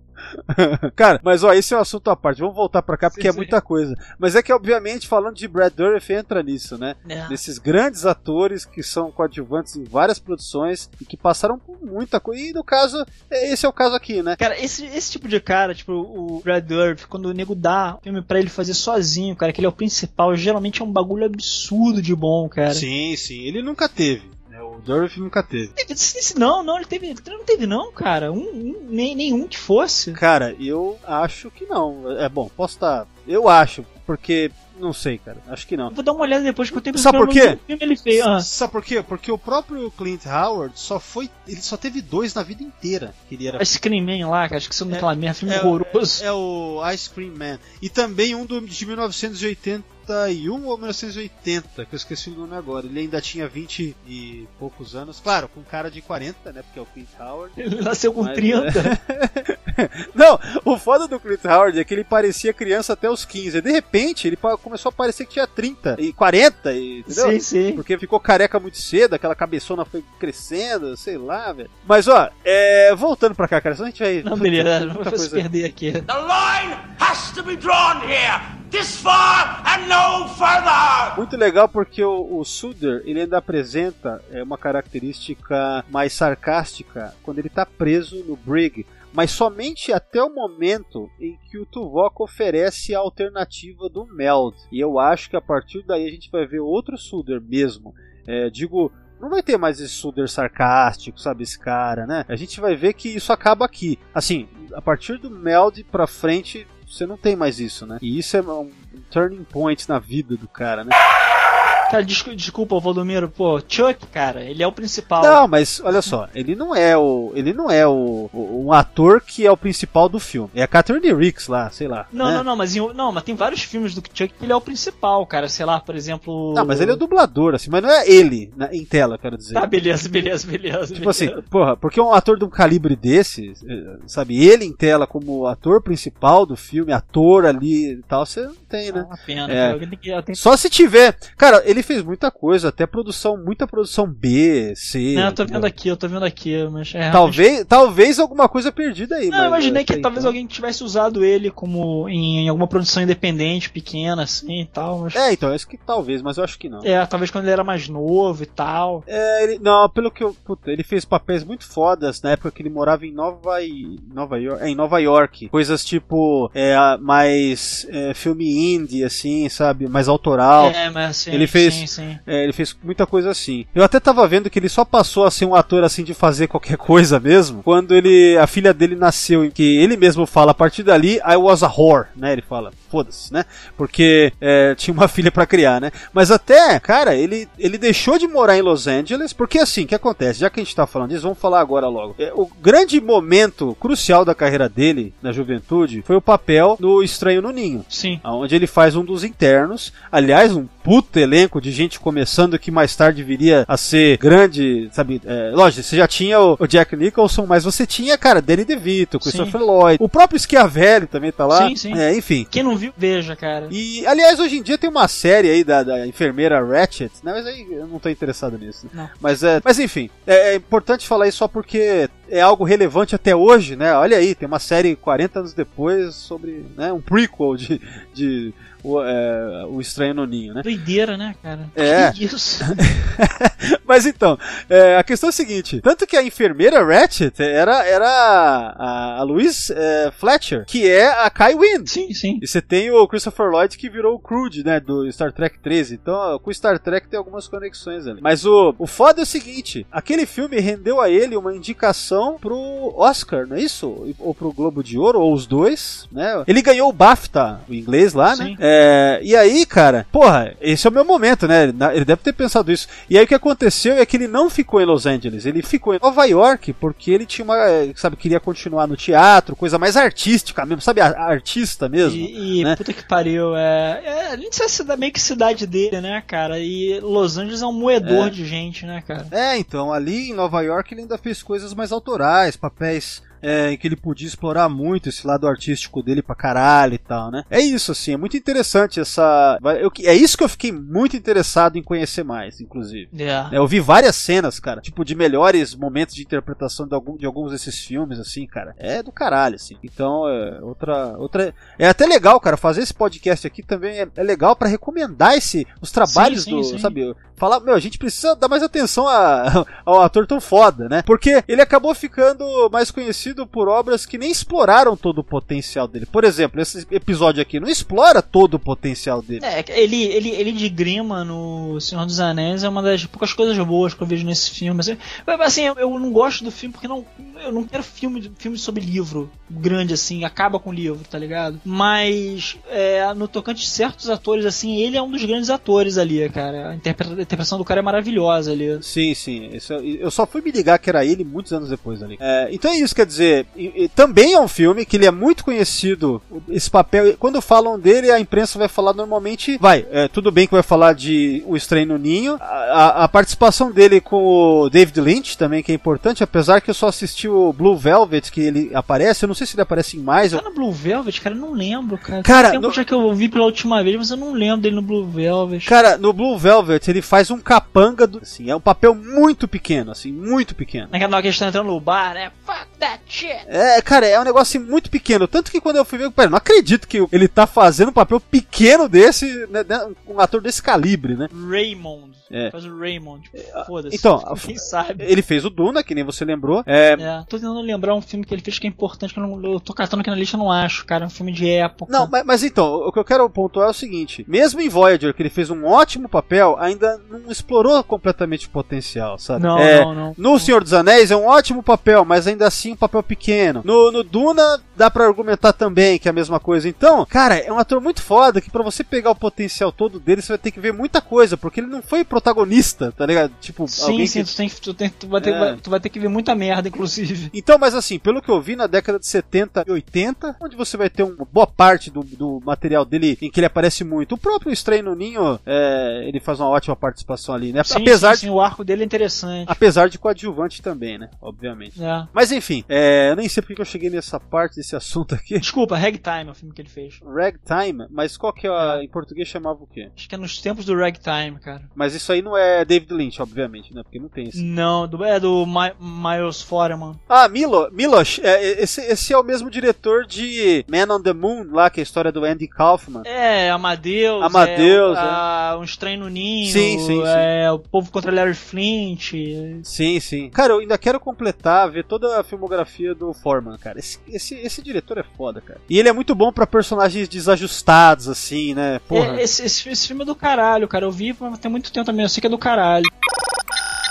Mas ó, voltando pra cá. Cara, é, essa é a parte do. Vamos falar um pouco sobre isso, a parte do Meld, então, que é mais ou menos onde a gente vai ver pela última vez o Suder em primeiro lugar sendo um pouco sarcástico, não acreditando muito. Mas você percebe uma vontade do Suder de querer que dê certo. Mais uma vez, corroborando é isso que a gente vem discutindo sobre. Cara, ele não quer ser o que ele. Ele não é um cara mal, cara. Ele- Ele não é. Ele tem um impulso fudido, incontrolável, mas ele gostaria de se livrar disso. É por isso que ele concorda com o Meld também. É. E isso é, isso é interessante. Dá pra tirar ele do espectro do psicopata puro, tá ligado? Sim, sim, e, sim. E, e isso é uma outra coisa, né?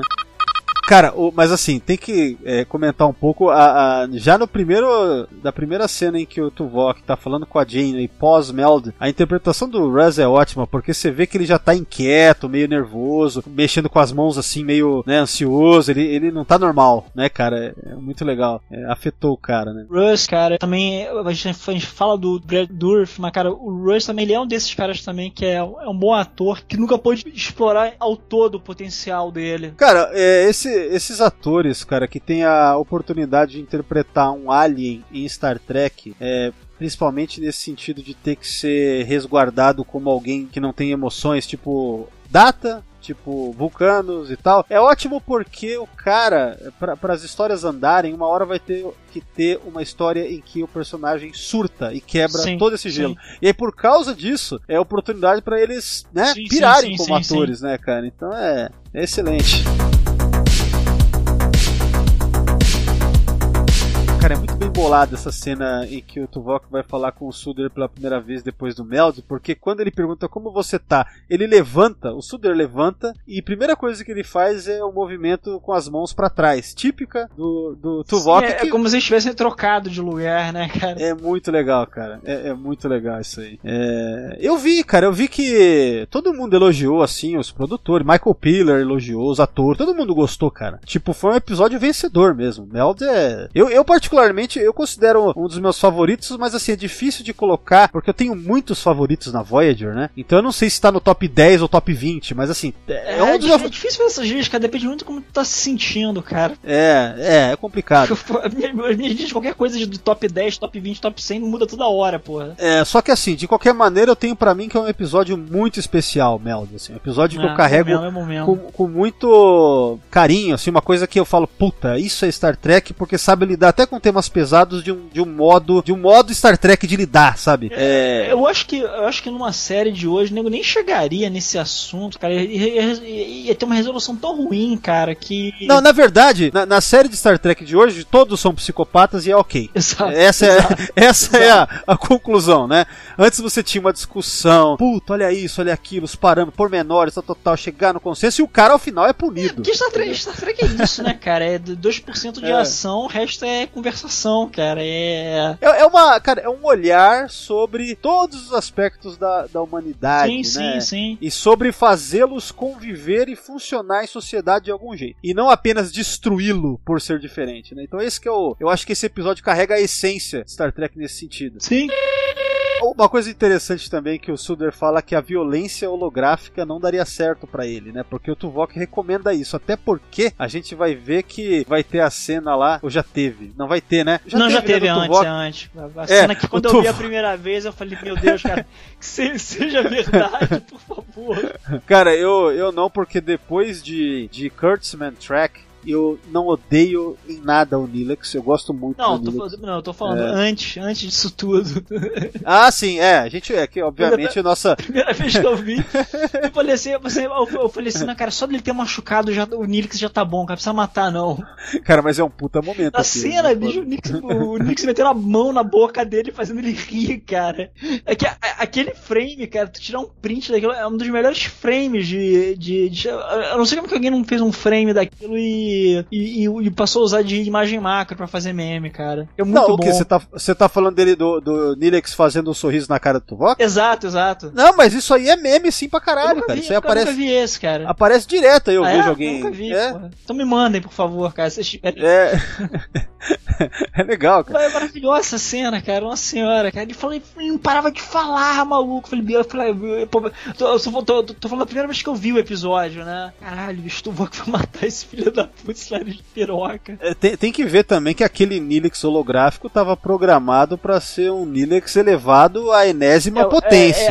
não é, o- cara, o- é, eu, sou, eu soube depois disso, né? É, porque assim, o Nilex normal, você pode chamar ele de chato e tal, mas ele não é chato daquele jeito. Não. Ali vi, ele tava. Eu vi, inclusive, a primeira vez. eu- assim, eu tinha um problema, cara, que eu não gostava do Tuvok. Eu, eu até comentei isso com você. Mas por quê? Porque a primeira vez que eu vi Voyager, eu vi toda dublada. Eu vi no, no- naquele canal USA. Ah, sim. sim, E, e assim, porra, maluco, o dublador era horrível, cara. Du- dublagem em geral é horrível, né? Mas eu não peguei como, como o Tim Russ era bom ator. Então, assim, eu, eu, eu assim, ah, foda-se, cara. O, o, o Tuvok pra mim era, um- era só um vulcano é, genérico negro, entendeu? Foda-se. Mas depois que eu revi Voyager no original, eu virei fã do cara. É, eu, eu- nunca vi Voyager dublado, eu Sorte acho que eu nunca vi cara. mesmo. Sorte sua. Acho que eu nunca vi. É curioso porque o, o Suder fala que a violência holográfica não funciona. Possivelmente, eu vi um cara discutindo isso no Reddit. É, tipo assim, se ele percebe, se ele intelectualmente sabe que não é real, não vai, não vai funcionar pro, pro impulso Sim. Assassino Sim, dele, sim. né? É, tipo, tu toma É. café descafeinado. É, mas o descafeinado dá pra perceber, não dá? Eu não bebo café.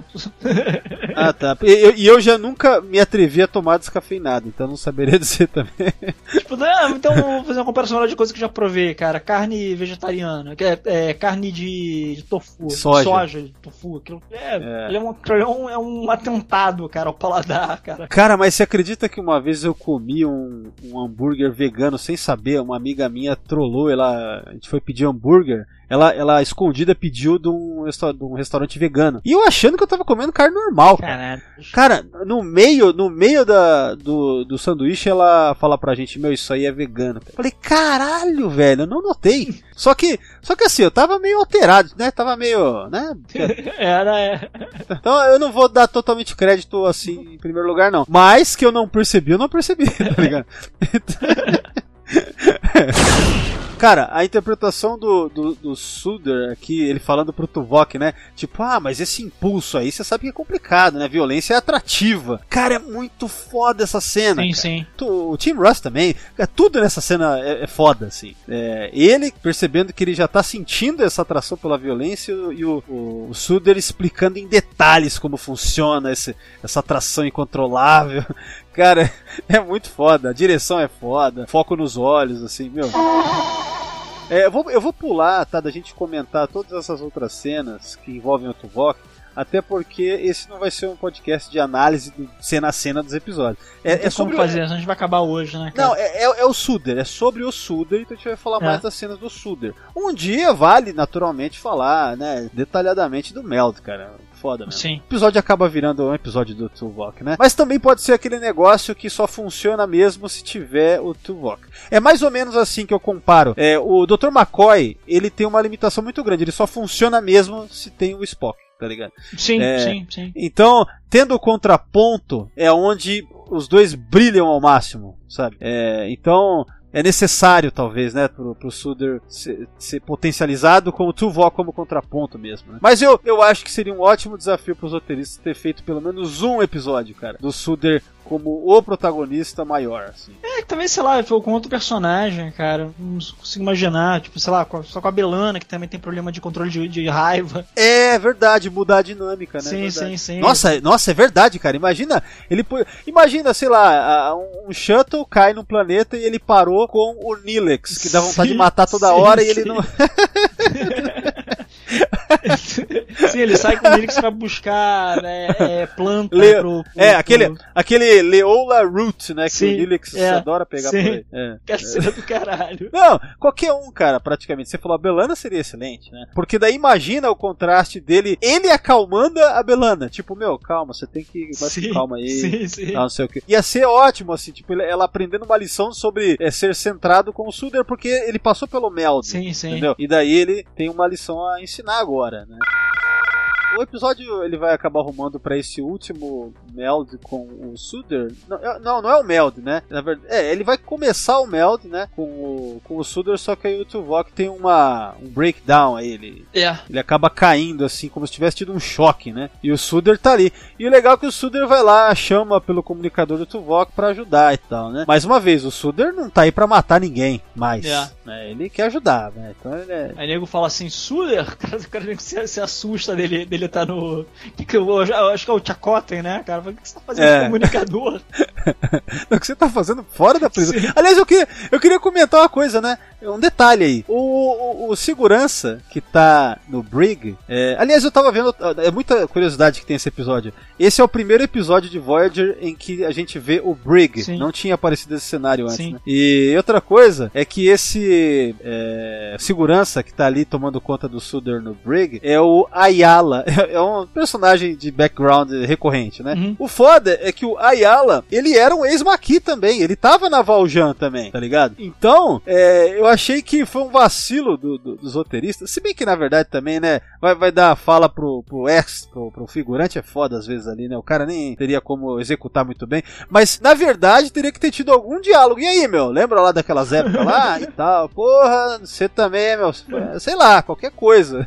tipo, caberia um diálogo uma vez que eles estavam servindo juntos como Maqui. Sim, sim. Sei lá. Mas aí fica pra, pra uma fanfic aí, né? Daquelas, tipo. que nem aquelas histórias que eu fiz uma época, de histórias de uma página de Star Trek, né? Que eu pegava esses, sabe, esse- esses vãozinhos que dá pra desenvolver alguma coisa. Então é. Faria isso daí. Faria um diálogo do, do Ayala com o Suder. relembrando alguma fita lá de como que eles mataram Cardassianos e tal. Sei lá. O curioso é que no diário, no diário de bordo da capitã, né? Acho que é isso. Que ela fala. É, acho que é isso, né? Quando acaba o episódio. Que ela chama o Suder de Ensign Suder. Assim, na verdade, todo mundo chama ele de crewman, que é tripulante. Só que a Janeway aqui aqui e lá no Counterpoint, no episódio da quinta temporada, no, nos arquivos dela, que o Devor lá, que é o Kashyyyk, o nome do cara, né? Tá lendo no computador dela, também tá colocado como Anson Suder. Dá a entender que só a Janeway chama ele de, de, de alferes. Ou pelo menos é um, um erro aí por parte dos escritores, né? Sei lá. É, é uma curiosidade sobre o Suder aí em termos de, de rank, né? Qual que é o lance.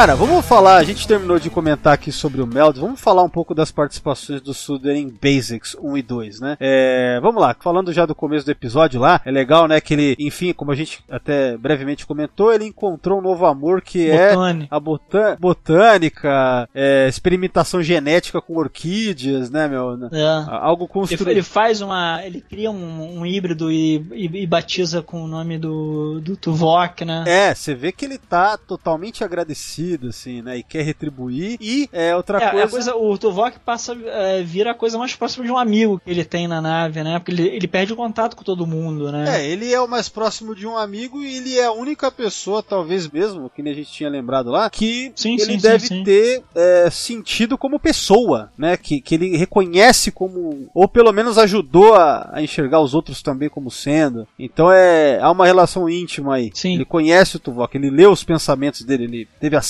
Tanto é que essa questão da- das orquídeas é porque ele acessou do Tuvok a- a- esse conhecimento.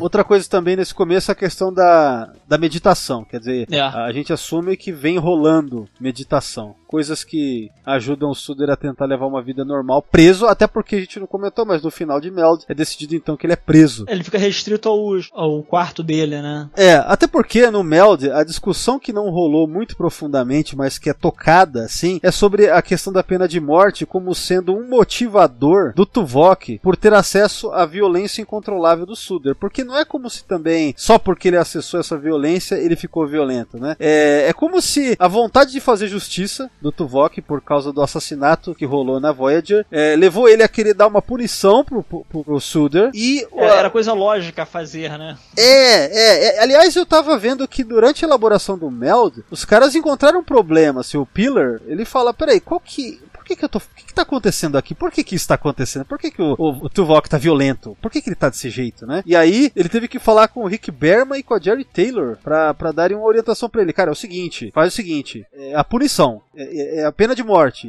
Isso vem na cabeça dele e tal, e a violência toda vez, e é por isso que ele quer ir lá, ele mesmo matar o, o Suder, né? É, porque não, porque não era só questão do, do que, quer dizer, do que fazer com ele até eles voltarem pra cá, porque a Janeway, ela levanta a história. O que a gente vai fazer com o cara? A gente vai deixar o cara apodrecendo na, na, na cela até, até a gente voltar pra casa? Aí a Janeway fala, não, vamos botar ele no- nos aposentos dele, né? No- aí o Tuvok levanta, pô, ele, ele vai ficar, ainda assim vai ficar preso até a gente voltar pra casa, né? Aí ele levanta, não, e as três irmãs dele? Entendeu?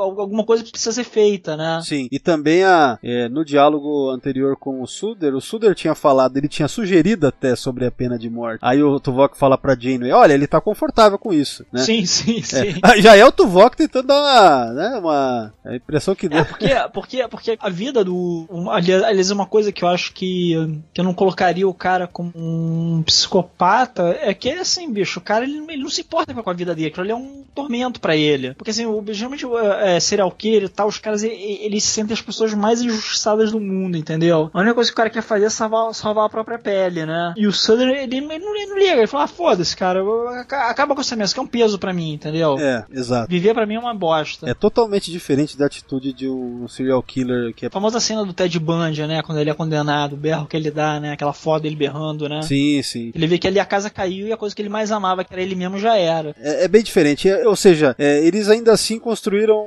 um sociopata com qualidades redimíveis. Sim, sim, sim. sim. Existe um aprofundamento. É Tipo o Garrick, que a gente vai vendo. é, mas o Garrick teve É, uma. O que a gente passa a amar o cara, né? Exatamente. É. O ator é muito bom também, pô. É, então, esses caras, meu, puta que pariu.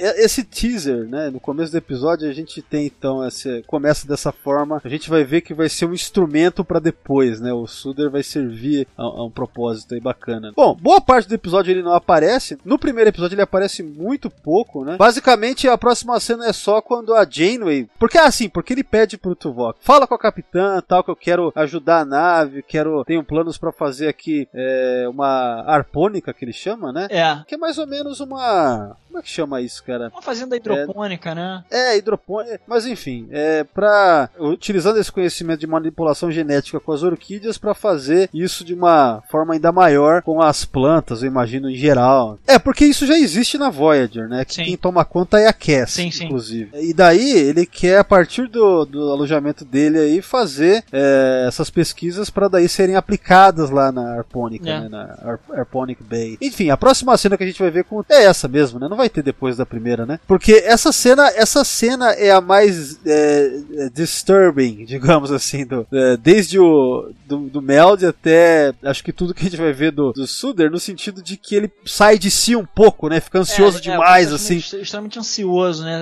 Tem um certo desconforto em ver a cena dele com a, com a Janeway, principalmente quando, quando a Janeway volta pra, pra, pra informar ele, né? Pra falar com ele. Cara, é muito louco. Ele parece, ele é, ele, ele é muito assim, parece muito alguns casos de, de usuário de droga que vai pra Sim, reabilitação. sim, sim. Aí tipo, o cara quer tentar mesmo assim, sabe? Aí ele acessa dentro de si, puta, eu vou tentar. Só que aí ao mesmo tempo qualquer coisa já explode numa outra, né, meu? É, um- é um negócio meio parecido assim, né, cara? É tipo assim, a, a própria meditação do Tuvok parece muito esses caras que vão pra igreja lá e ficam, sei lá. É, uma é uma coisa que me incomoda nesse episódio é ter muita macumba, cara. É o, é o, é o Chacota com aquelas babolas. Cara, bicho, brother, eu nunca comprei porra nenhuma do Chacota, cara. Eu gosto muito do ator, mas aqui- aquilo, aquilo é muito bullshit, maluco. O, o cara acessando o pai dele. Brother, índio americano, porque nunca ficou claro qual é, qual é a tribo dele, né? Tanto Cara, que o eu, eu, eu, ó, eu acho que esse episódio aqui dá umas dicas legais sobre o. em, em relação à descendência do, Não, dá, porque. dá- do. Por causa. O, ante- o antepassado dele tem nome Azteca, mano. Não, é? sim, sim, eu- assim, eu chuto ali que ele seja na rua, né? Que é o, é, é o grupo que envolve os astecas e, e os toltecas, né? Ele, ele fala o nome do antepassado, o antepassado dele é um, era uma espécie de, de semi, figura semi-mítica tolteca, né? É o C. Atlak. É, s- é, esses nomes é difícil de falar, pra né? caralho, pra caralho. Que, que tal, sei lá. Mas em tal. outros momentos, cara, ele, é ele aparece fazendo parada de outras tribos americanas, tipo, tipo Navarro. Assim, é, uma, é, uma, é, uma, é, uma, é uma confusão do caralho aquilo, cara. É uma, é uma aglutinação Não, de sim, várias. sim, não, não, e sem peiote, maluco, o cara não vai falar com o pai dele, cara.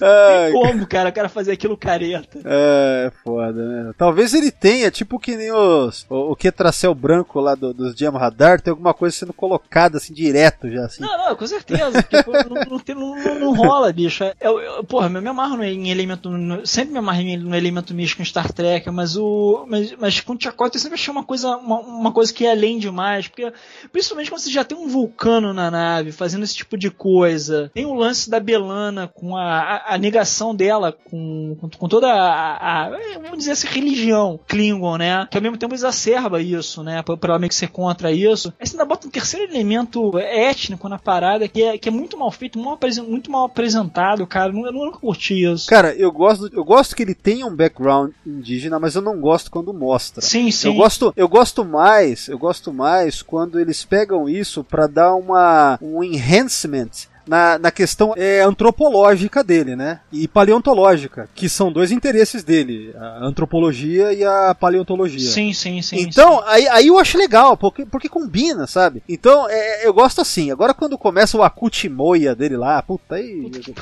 Não, Aí eu, já- não, eu- não, o que eu acho foda é que quando eles estão no planeta, aí falam dos, do- dos aliens do planeta. Eu falei, filha da puta, tu aqui é o alien, cara, não são eles. e, e isso porque o cara, uma- uns minutos antes, estava falando do, do- do- dos invasores que tinham estuprado as mulheres e o caralho a quatro lá. Eu falei, bicho, aqui, aqui você é o alien, eles são os nativos. Ah, pô. por exemplo, ele lidando com os nativos no Basics é, nesse, no 2 é muito bom, porque ele é. Não, sim, sim, sim, N- sim. Nessas partes é legal, quando, quando tem a ver com antropologia, que é o. Sim, é muito legal. Porra, aí é do caralho, aí combina totalmente. Agora, quando vai tentar aprofundar, aí, aí é foda mesmo, cara. Sim. Na parte indígena dele, como você mesmo trouxe aí, é, é uma aglutinação muito genérica, né? Né? Come on.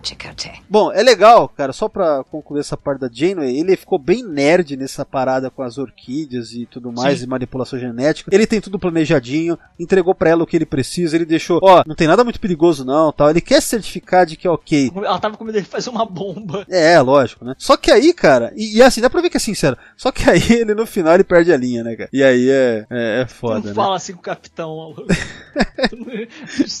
tipo assim, maluco, tu tá preto, matou uma pessoa, tem que te lembrar disso. Ele tem que fazer que nem ele tinha que ter feito igual o Shawshank Redemption lá, vai pedindo aos poucos, Sim, sim. tal, de boinha. Chega, chega lá e exige, cara. Não, dá pra ser agora. Ele, tipo, não, filha da puta, a gente tá com uma porrada de Kazon invadindo, a- atacando a gente nesse exato minuto. Eu parei aqui. É, eu só achei. Ali, Sabe qual- ali- aliás, é um absurdo essa cena, porra.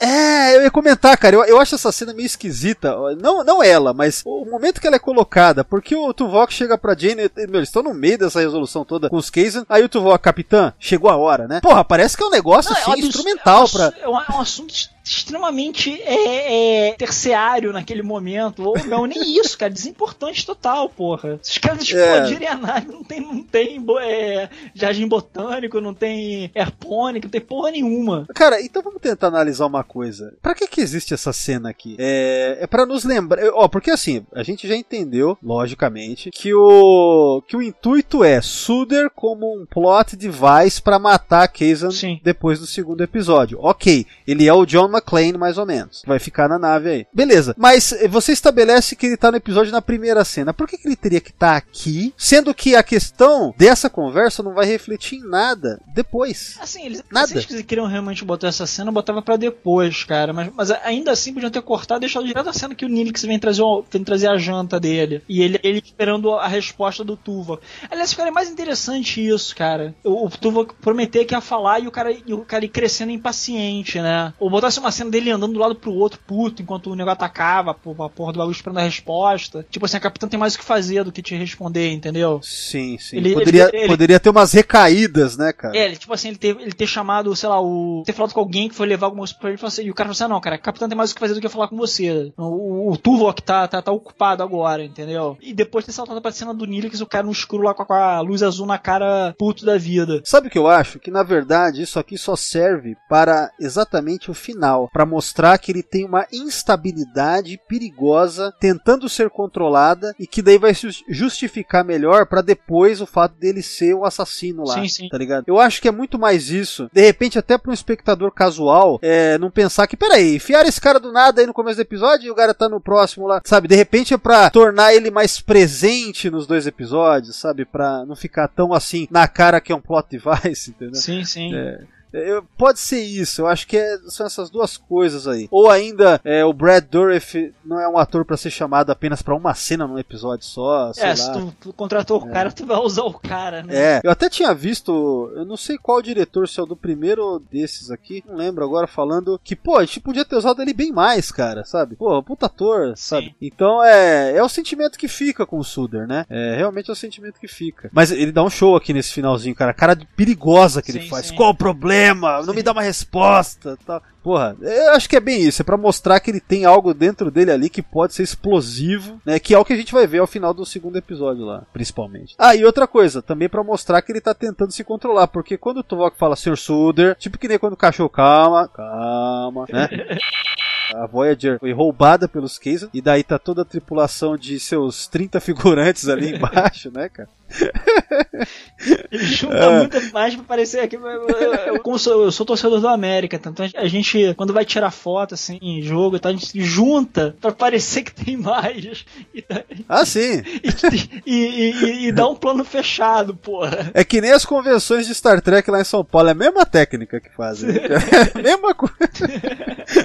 É, quando tinha, né? Que a gente vive num, num- mundo pós-apocalíptico em, em que nada disso existe mais e, e. Cara, eu, eu eu tava E- conversando isso com a minha mãe hoje, brother. Dessa galera, desses atores que vivem de circuito de convenção, que acho que devem estar na merda, maluco. Cara, nem tanto, porque eles estão se virando com as convenções online. Agora, os organizadores de convenções sim devem estar na merda. Fudidos, né? Agora, o fazer as conferências online aí, cara, isso aí. Não, mas não, mas tu falando assim, daquele bagulho de nego vender, vender foto autografada. tipo, Não, tem esquema, tem esquema que os Ah. caras fazem. Eles autografam ali, a a câmera ligada, não sei o que, falando, ah, pra você, não sei o que, depois acho que manda pelo correio. Tem um esquema. Ah, classe A, classe A. Eu vi os caras fazendo live no Facebook assim, tá ligado? Mentira. É, sério. É, mas não de Star Trek, ator de. Cara, eu vi o Tom Wilson lá, o Biff Tannen do De Volta para o Futuro. Sim, sim.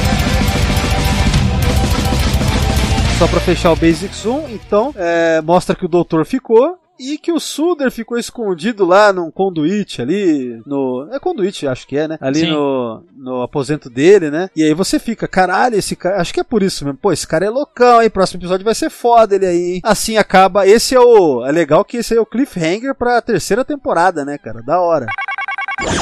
Bom, Torelli, vamos, vamos falar então do segundo episódio, do, do, do Basics Part 2. Vamos lá? Com a sesca. É. Comidinha de, comidinha de traficante, cara. É, é- comidinha de Keyson. É, ela é, é a marmita do. do- É marmita do, do, do Keyson, cara. Que pariu. é muito bitch, cara. E, Essa... e, não, e o cara é um otário ainda por cima, né? Porque a mulher fala na cara dele que o filho é do, do Chakotay porque ela quis e, e o cara mesmo assim, mesmo assim cria criança, né? Cara, É. de botar a mulher pra fora. É uma merda. Essa relação, cara, puta que pariu. Cara, eu quero, bicho, cara, o Keyson é, é, é muito merda, cara. Na moral, o puto, bicho. A nave dos caras é muito grande por serem tão idiotas, muito bem cuidada, cara. Porra. Não, e o que, o que prejudica o Basics, principalmente o primeiro, é que eles dominam a Voyager muito fácil. Fácil, é. Muito fácil, sabe? Aquele negócio Beleza, tem a, do. traição, tem a traição do cara, o maluco se explode lá e tal. Não, não, não, mas o problema principal ali é aquele velha, aquela velha conveniência de roteiro de Star Trek que, quando é pros biofiltros do teletransporte não fazerem nada, eles não fazem, Sim. tá ligado? Porque é foda, né? É, agora, de modo geral, o Basics 2 é mó da hora, cara. O 2 é mó da hora. Não, assim. sim, Eu- sim, com certeza. É bem legal essa conclusão. Até porque já termina com duas mortes, né? A da Sesca e do Suder. Então, assim, é, é um desfecho satisfatório você dar a morte pra, pra Sesca, entendeu? É, do, Até porque não, ela. tem a morte do, do pobre do, do, do vulcano também, que não tem nome. Unnamed Vulcan. Porque o outro lá, o Nix já matou, né? O filho da puta, cara. O bicho, o cara. O cara "Ah, não, vai lá, pega os ossos ali na porta da, da, da, da- toca do leão ali, cara. Aliás, cara, é uma coisa legal porque tem monstro. Episódio de Star Trek com monstro, sim, sim, cara. sim. Não é É, co- foi, caro aquilo, foi barato não, cara. É, cara, não é, não é coisa simples não, cara. Esse episódio aqui. O doutor holográfico, então, ele acaba pelo computador vendo que tem mais um tripulante. Quer dizer, ele vê que tem tantos Kazon, 89 Kazans e um Betazoide. Aí ele fala: O quê? O Betazoide? Tipo, caralho. O doutor, então, ele se comunica com o Suder, né? O Suder tá escondido e fala: Você pode vir pra cá? Posso, posso, sei o quê. Aí ele vai pra lá, né? E a gente vai ter o diálogo bacana aí do doutor com, com o Suder, que é o que a gente tinha comentado, né? Sobre levar a conclusão de que vai ter que matar, tiozão. Vai ter que voltar. É, o, o doutor empolgadão, né, cara? Doido, doido pra fazer merda. Não, e o doutor, cara, o doutor nesse episódio é muito insensível, né? Porque ele pega e fala, ah, você tá doido pra fugir, né? Por isso você tá achando legal aí agora, aí, vai fugir É. agora, né? E assim, o, e o Dorif dando uma puta interpretação de um cara sentindo o peso, né, cara? Todo aquele fardo, né? O fardo, É. o jeito que ele entrega as falas. É ator foda mesmo. Você é ator classe A, velho. Muito foda mesmo. O, o Picardo elogiou O do doutor também é foda, É, né, cara? eu vi uma- Tem uma porrada de ator foda, parada flui. É, eu vi, eu vi a declaração do Picardo sobre, sobre os episódios e falou, pô, é muito bom, foi muito bom, cara. Tipo, contracenar com o Dorif, porra. Foda. Só que aí que tá, é nessa cena que quando termina esse diálogo, né, teve todo esse pesar, confia em mim, vou ajudá-lo de, ó, vou até ler aqui, vou ajudá-lo de, de- da forma que puder. Um holograma e um, que é, um holograma e um sociopata pode não ser páreo para os Keyson, mas temos que ser, né? tipo, termina com uma piada praticamente ali, né? É, às vezes tá levando a moral do cara que tá, que tá, tá atormentado, que vai ter que matar gente, ainda que seja um Keyson, né? Gente, né? Cara, isso parece aquele meme lá do Eu sou uma piada pra você, né? Porra. é.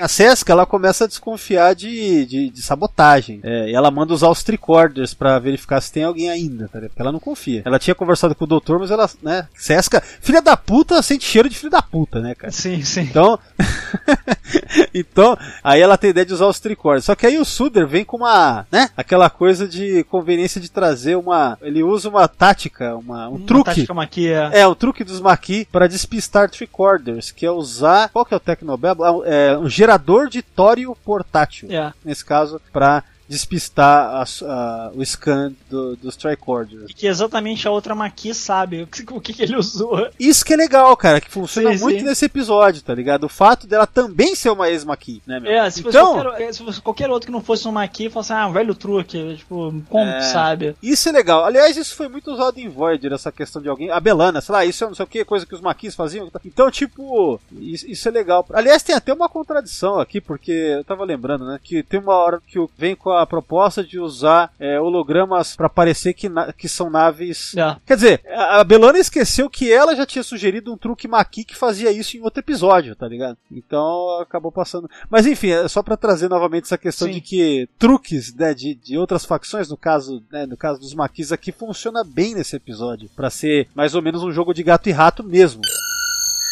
O Suder vai lá, vai lá com essa ferramenta. Que aliás é com essa ferramenta que mais tarde vai estar passando uns Kazon procurando eles, né? O Suder vai cometer seu primeiro assassinato desde o Meld. Então dois Kazon estão procurando, a gente tem um foco nos olhos do Suder, corta, e aí já aparece ele chegando logo mais lá na, na enfermaria, né? Logo após isso, ele traz o corpo do, do Kazon que ele, É, que ele matou, né? Desova lá no. E a cara do Suder é a cara de derrotado, assim, cara. Ele É. tá totalmente mal, assim, por ter tido que matar de novo. Dá mó dó do cara. Dá, é, dá, dá dó de uma pessoa tentando, tentando se reabilitar de verdade mesmo e ser obrigada a fazer aquilo que tanto prejudicou e, e era incontrolável pra ela. Cara, é, é um tema interessante a ser explorado. Não, isso. sim, e a única pessoa que ele teve a conse- co- é, conversar sobre isso, que deveria ser uma pessoa preparada pra isso, né? Ela tá cagando. Não, não, não, é o contrário. Não é que essa pessoa tá cagando. Essa pessoa tá dizendo assim: mata, mata mais, mata, Exato, mata, vai, exato, mata mesmo, exato. cara. Tipo, o doutor tá assim, cara. O doutor tá. Foda. Guevara, Caralho. bom, cara, o Che Guevara era um doutor, era, era doutor também. Tem uma cena que ele fala, não, eu não sou nenhum Che Guevara. Não, o Che Guevara era doutor também, cara, não se preocupe. É mesmo, cara. Olha só. É, ele era médico, é.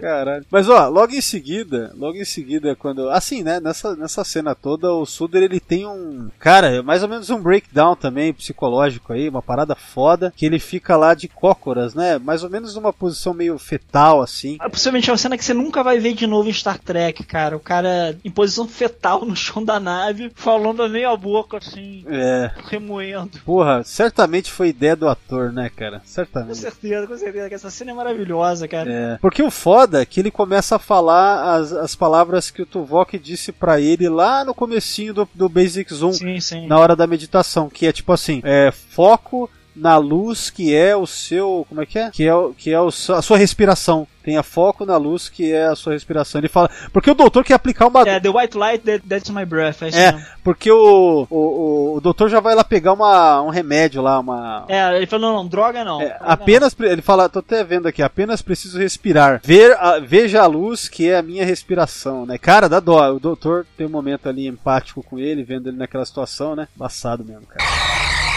Então assim, ele sai lá do. que ele tinha entrado novamente, né? Dá a entender que ele tinha entrado novamente lá nos tubos de F, sei lá, né? Na hora que tá tendo os ataques já da- das naves, aí ele sai lá do compartimento que ele tava escondido, aí ele vai procurar o doutor. Essa hora eu não entendi se ele foi atrás de mais Kazans pra matar, deve ter ido, né? Não sei. Procurar. não. É, eu não sei, ele tá, ele tá com rifle, né? Um, um phaser na mão, né? É, ele tá com o phaser Kazon que ele tinha conseguido já, né? Porque É. quando ele voltou com aquele corpo, ele fala, doutor, nós temos armas, né? Aí, tipo assim, ele deve ter só se escondido, não sei, não ficou claro isso aqui. Enfim, ele procura o doutor, o doutor não tá lá. E o legal, quando ele tenta ativar, ele tem uma mensagem do doutor. Uma mensagem, um vídeo que o doutor deixou pra ele ali. É, porque botaram, botaram o doutor pra dormir. É, porque a Sesca acabou descobrindo, tá? Não sei o que. Descobriu que o doutor é um pilantra. É. É, caramba. Porra, muito boas as interpretações desse episódio, cara. Mas focando no Suder aqui, então é legal que o doutor fala, pô, você, seu heroísmo, você garantiu seu lugar, você se provou um cara foda, sei lá, honrado, né? É legal que ele ouve essas palavras antes, porque depois disso a gente vai partir pra quando ele morre. Então ele ouve essas palavras, né? É, mas ele fala, você sabe o que você tem que fazer, você- né, tal. É, mas, mas o legal é quando ele fala, nós prevaleceremos, boa sorte, senhor Suder. O Suder, ele tava com aquela cara derrubada, só que aí ele levanta com um certo orgulho, assim, um certo Sim, sim. é, mais seguro de si e, e assim, matar como heroísmo mesmo. não como. sa- Você não vê nada. Cara, não tem nada de sadismo. A expressão dele é uma expressão. É um cara sensibilizado e decidido agora a ponto de ir lá, né? Então. E aí, cara, é bacana que ele já chega lá, modo. Comando. É, exatamente, exatamente isso. Chega lá atirando pra caralho. Cara, eu contei os tiros, eu contei 10, não, 9 tiros, eu acho. Porque, até pra ter uma, um body count aí, a gente viu na série o Suder matar, ó. Vamos ver isso aí, ó. Foi o primeiro, foi aquele crewman é, Darwin do, do outro episódio. Ele matou aquele cara. É. Aí depois ele mata um Kazon no, naquele momento lá. que ele Mata chega. um, dois, ele- três, quatro, cinco, seis, sete, oito, nove. 9, né? Não, não, não, não, não. Acho que é, é porque eu tô, eu tô sem som, então eu não, porque não aparece a, o raio saindo do phaser e eu não, não vi se teve som no último, ou se ele só, só, só tava fazendo, fatiando pra ver se. Eu sei que ele dá um mole filha da puta, né? Porque ele deveria ter chutado as armas, todas as armas longe e visto se o nego tava vivo ainda, né? É, aí ele mostrou uma, uma inexperiência. Ele não era maqui. Jogar a arma longe, porque foda-se. Ele não é maqui, cara, ele não era maqui, né? É. Não, ele tinha, ele tinha um treinamento militar, né, cara? Tipo, É, então. É, Eu acho que foram nove aí, uma no corredor e aquela do episódio passado, do Meld. Sim. Então são onze. Eu acho que eu acho, eu acho que é 11 a conta. Tenho a impressão que é isso aí. É, deve ser por aí. Eu tentei contar os corpos no chão, mas eu. Ah, os corpos não dá, cara. Os corpos não dá. velho. O cara na cadeira, ah, não sei, foda-se. É legal que quando ele mata também, ele. Você vê que a expressão dele também é uma expressão bem de. O cara tá sensibilizado, ele não tá achando nada legal. Nada legal. Porque ele tá cansado também. É, de fato, o Suder não é mais aquele pré-meld, cara. Não- Não é. É. Não, não tem como ser. Realmente há um arco de redenção aqui e o personagem é, é muito mais do que ele parecia que iria ser naquele começo do Meld ali. né? Então, é, é- cara, é- essa participação nesse episódio é muito boa. E apesar dele ter dado o vacilo, é legal a- a- ele também. Né, acaba morrendo de forma heróica, isso é bacana. Até porque ele consegue concluir também algo muito importante ali, que era desligar os phasers, né? O, é, o, ba- é o backup power couplings, né? Que seria a terminologia lá, que, que é o que ele desliga, né? É. Porque o, o Tom Perry está desligando lá, dando tiro com as naves talaxianas. Que, que seria tipo, eh, a nave tem um sistema de backup para isso. E é isso que ele vai desligar lá, que era pro doutor ter feito. Só que o doutor. O doutor deixou a mensagem pro Suter justamente porque, caso ele, ele fala, caso eu não consiga cumprir, porque sei lá, faça isso daí, Sr. Suder, tal e tal. Então ele consegue concluir isso aí. Bacana. E mais, né? Quando ele faz isso. Ó, porque é o seguinte, isso que o Suder fez de desligar backup é, couplings lá do- dos phasers, né, cara? Pelo que eu vi, pelo que eu entendi, causa uma sobrecarga. E essa sobrecarga é o que dá toda aquela, mais ou menos que um choque na nave inteira, que acaba matando outros Kazans, não é isso? Porque É. a, a Seska Só morre. não, mata, só não mata o bebê, cara. É, porque assim, então assim, o, o, o- Suder acabou matando mais gente nessa. Sim. Só por causa disso, né? Porque quando eles vão tentar. proxy, né? Mas matou. Quando ele vai fixar os phasers, o, o, o, o mágico lá, ele vai acionar, ele vai. E nisso dá uma sobrecarga fodida na nave inteira. Então, assim, as mortes que o Suder causou de Kazans aí foram bem maiores, então, na verdade. Não, Sim, sim. não só só esses números.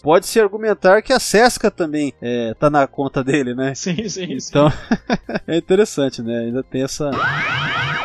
Uma coisa interessante que eu tava lendo sobre, sobre o, o desfecho e a morte do Suder é que, naturalmente, que a, que a personagem da Seska, pelo fato de ser recorrente muito mais do que, do que o, o Suder, tinha que ter dado uma atenção maior para o fim dela. Mas não tinha como também deixar é, a morte do Suder passar em. Tinha que ter algum reconhecimento O disso. significado, né? É, o significado ele já a gente já vê o significado, eu acho. A questão é uma despedida mesmo, né? É, esse episódio ele fecha dois arcos, né? O, do- o da Sesca e do, e do, do Suder. Sim, sim. E dá pra dizer também que ela fecha o arco dos Kazan, porque a partir da terceira eles vão abandonar os Kazan assim, sabe? Eles vão Pode crer. né, meu? Você ainda vai ter alguma coisa ou outra, mas ah, já não é mais aquele propósito de vamos transformá-los nos vilões da Voyager. Não, a partir da terceira a gente vai ter retorno de, de Borg, vai ter 8472 no final da temporada, enfim, né? É uma série de outras coisas que a gente vai vendo na série, né? Mas o que eu queria trazer é o seguinte: algum desfecho tinha que ter no sentido de despedida. É, e é muito legal que eles colocaram, assim, eu tinha visto uma. Acho que era uma declaração do próprio Durif dizendo que o Suder, no final das contas, é um personagem muito solitário. Sozinho, ele não tinha ninguém. É. Tudo que ele tinha, tudo que ele passou a ter era o próprio Tuvok. Então é muito apropriado o final, ali a despedida. O Tuvok ele fala que ele vai oferecer uma prece a- ao Suder. É. É muito legal isso, a maneira como ele fala bem é, respeitoso, uma- é, é uma, uma despedida respeitosa ao Suder. Que ele fala assim, é, mais ou menos tipo, que você encontre a paz que você nunca encontrou em vida. E o, Bra- o Brad Dourif, ele, ele declara, olha, o Suder é um cara que ele tentou. Ele realmente, realmente tentou.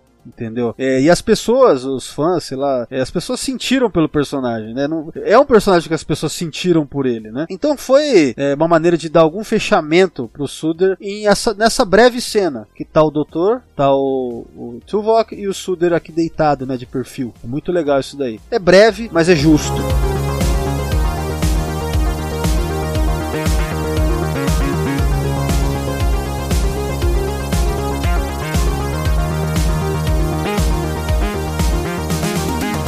Acho que é isso, Torelli. Em termos de da das participações do Suder, eu acho que a gente cobriu bem aí. Cara, eu acho que vale então, já que a gente tá arrumando pro final, considerações finais. Você tem alguma coisa pra acrescentar sobre é, o Suder, talvez a experiência toda de, do arco dele, ou sei lá, qualquer outra coisa aí? Cara, Star Trek tem essas joias, assim, cara, de você ter grandes momentos, grandes atores que é, às vezes passam em, em branco pra, pra público geral, né, cara? Sim. E que, e que vale a pena mergulhar nisso e atrás. Eu queria, antes de passar alguma coisa nesse sentido de considerações finais, deixa eu só trazer umas informações que eu tinha separado e esqueci de comentar durante aqui a nossa conversa, que é o seguinte, o Michael Piller, quando eles estavam lá elaborando o MELD, né, é, ele, ele contratou um consultor, um psiquiatra com credenciais fodidas, tá ligado?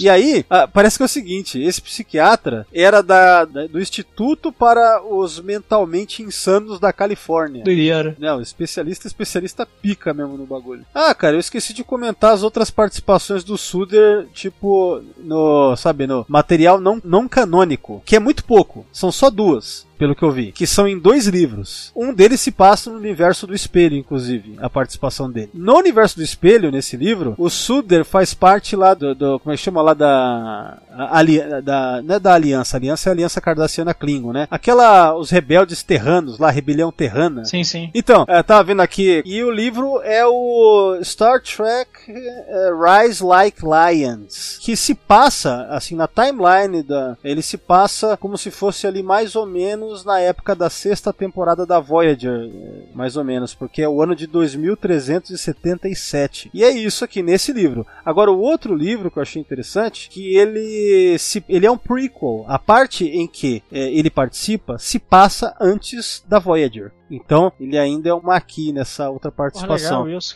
Essa participação dele é o seguinte: são dois livros que se chamam assim. O título é The Brave and the Bold, e esse é o livro 2. A terceira história do livro tem o Suder também, não apenas ele, mas também ele. né? Então, é, é isso que eu encontrei no Memory Beta, pelo que eu vi. A não ser que a gente acabe encontrando alguma paródia pornô por aí, sei lá, alguma, alguma loucura aí, né, cara? Não sei.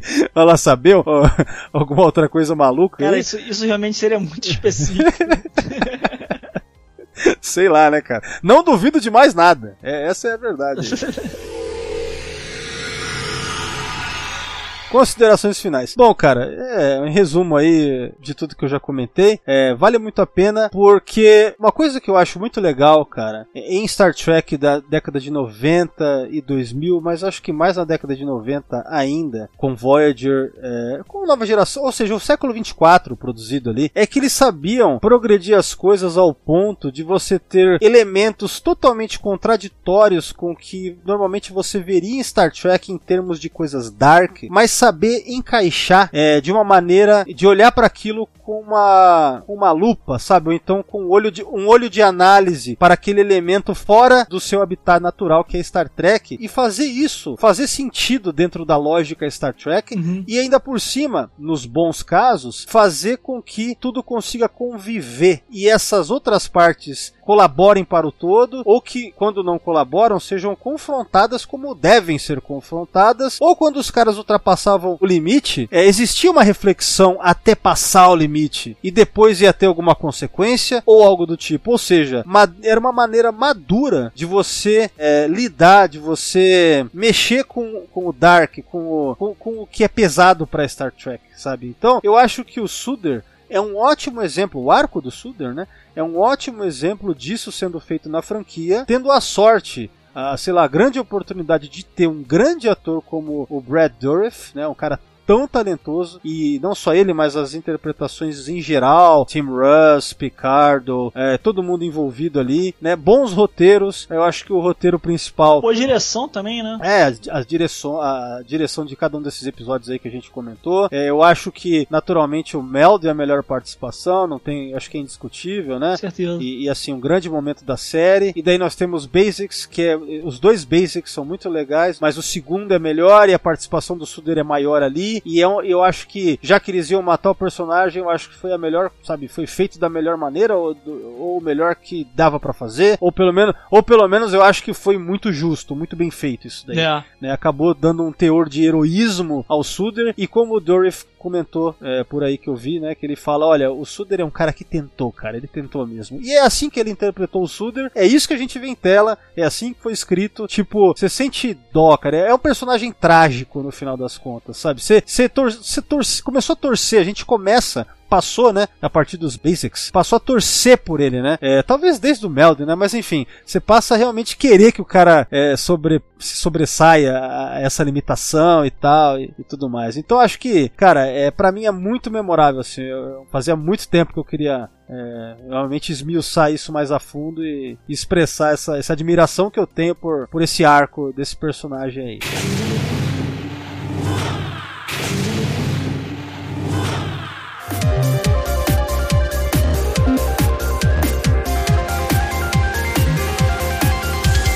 Bom, Torelli, eu acho que é isso por hoje. Então, o podcast está acabando. Cara, muito obrigado pela sua participação e, como sempre, deixa o seu recado aí, cara. Falou e até a próxima. Valeu, valeu mais uma vez, Valdomiro. Muito obrigado pelo convite. É, me sigam lá no Twitter, Regulaverso. Bom, no meu caso, recadinho de sempre, procurem o Sessão 31 nas redes sociais, Twitter, arroba Secal31, Facebook, grupo e a página, e também o Instagram. Valeu, pessoal. Obrigado a todos que estão ouvindo e... On!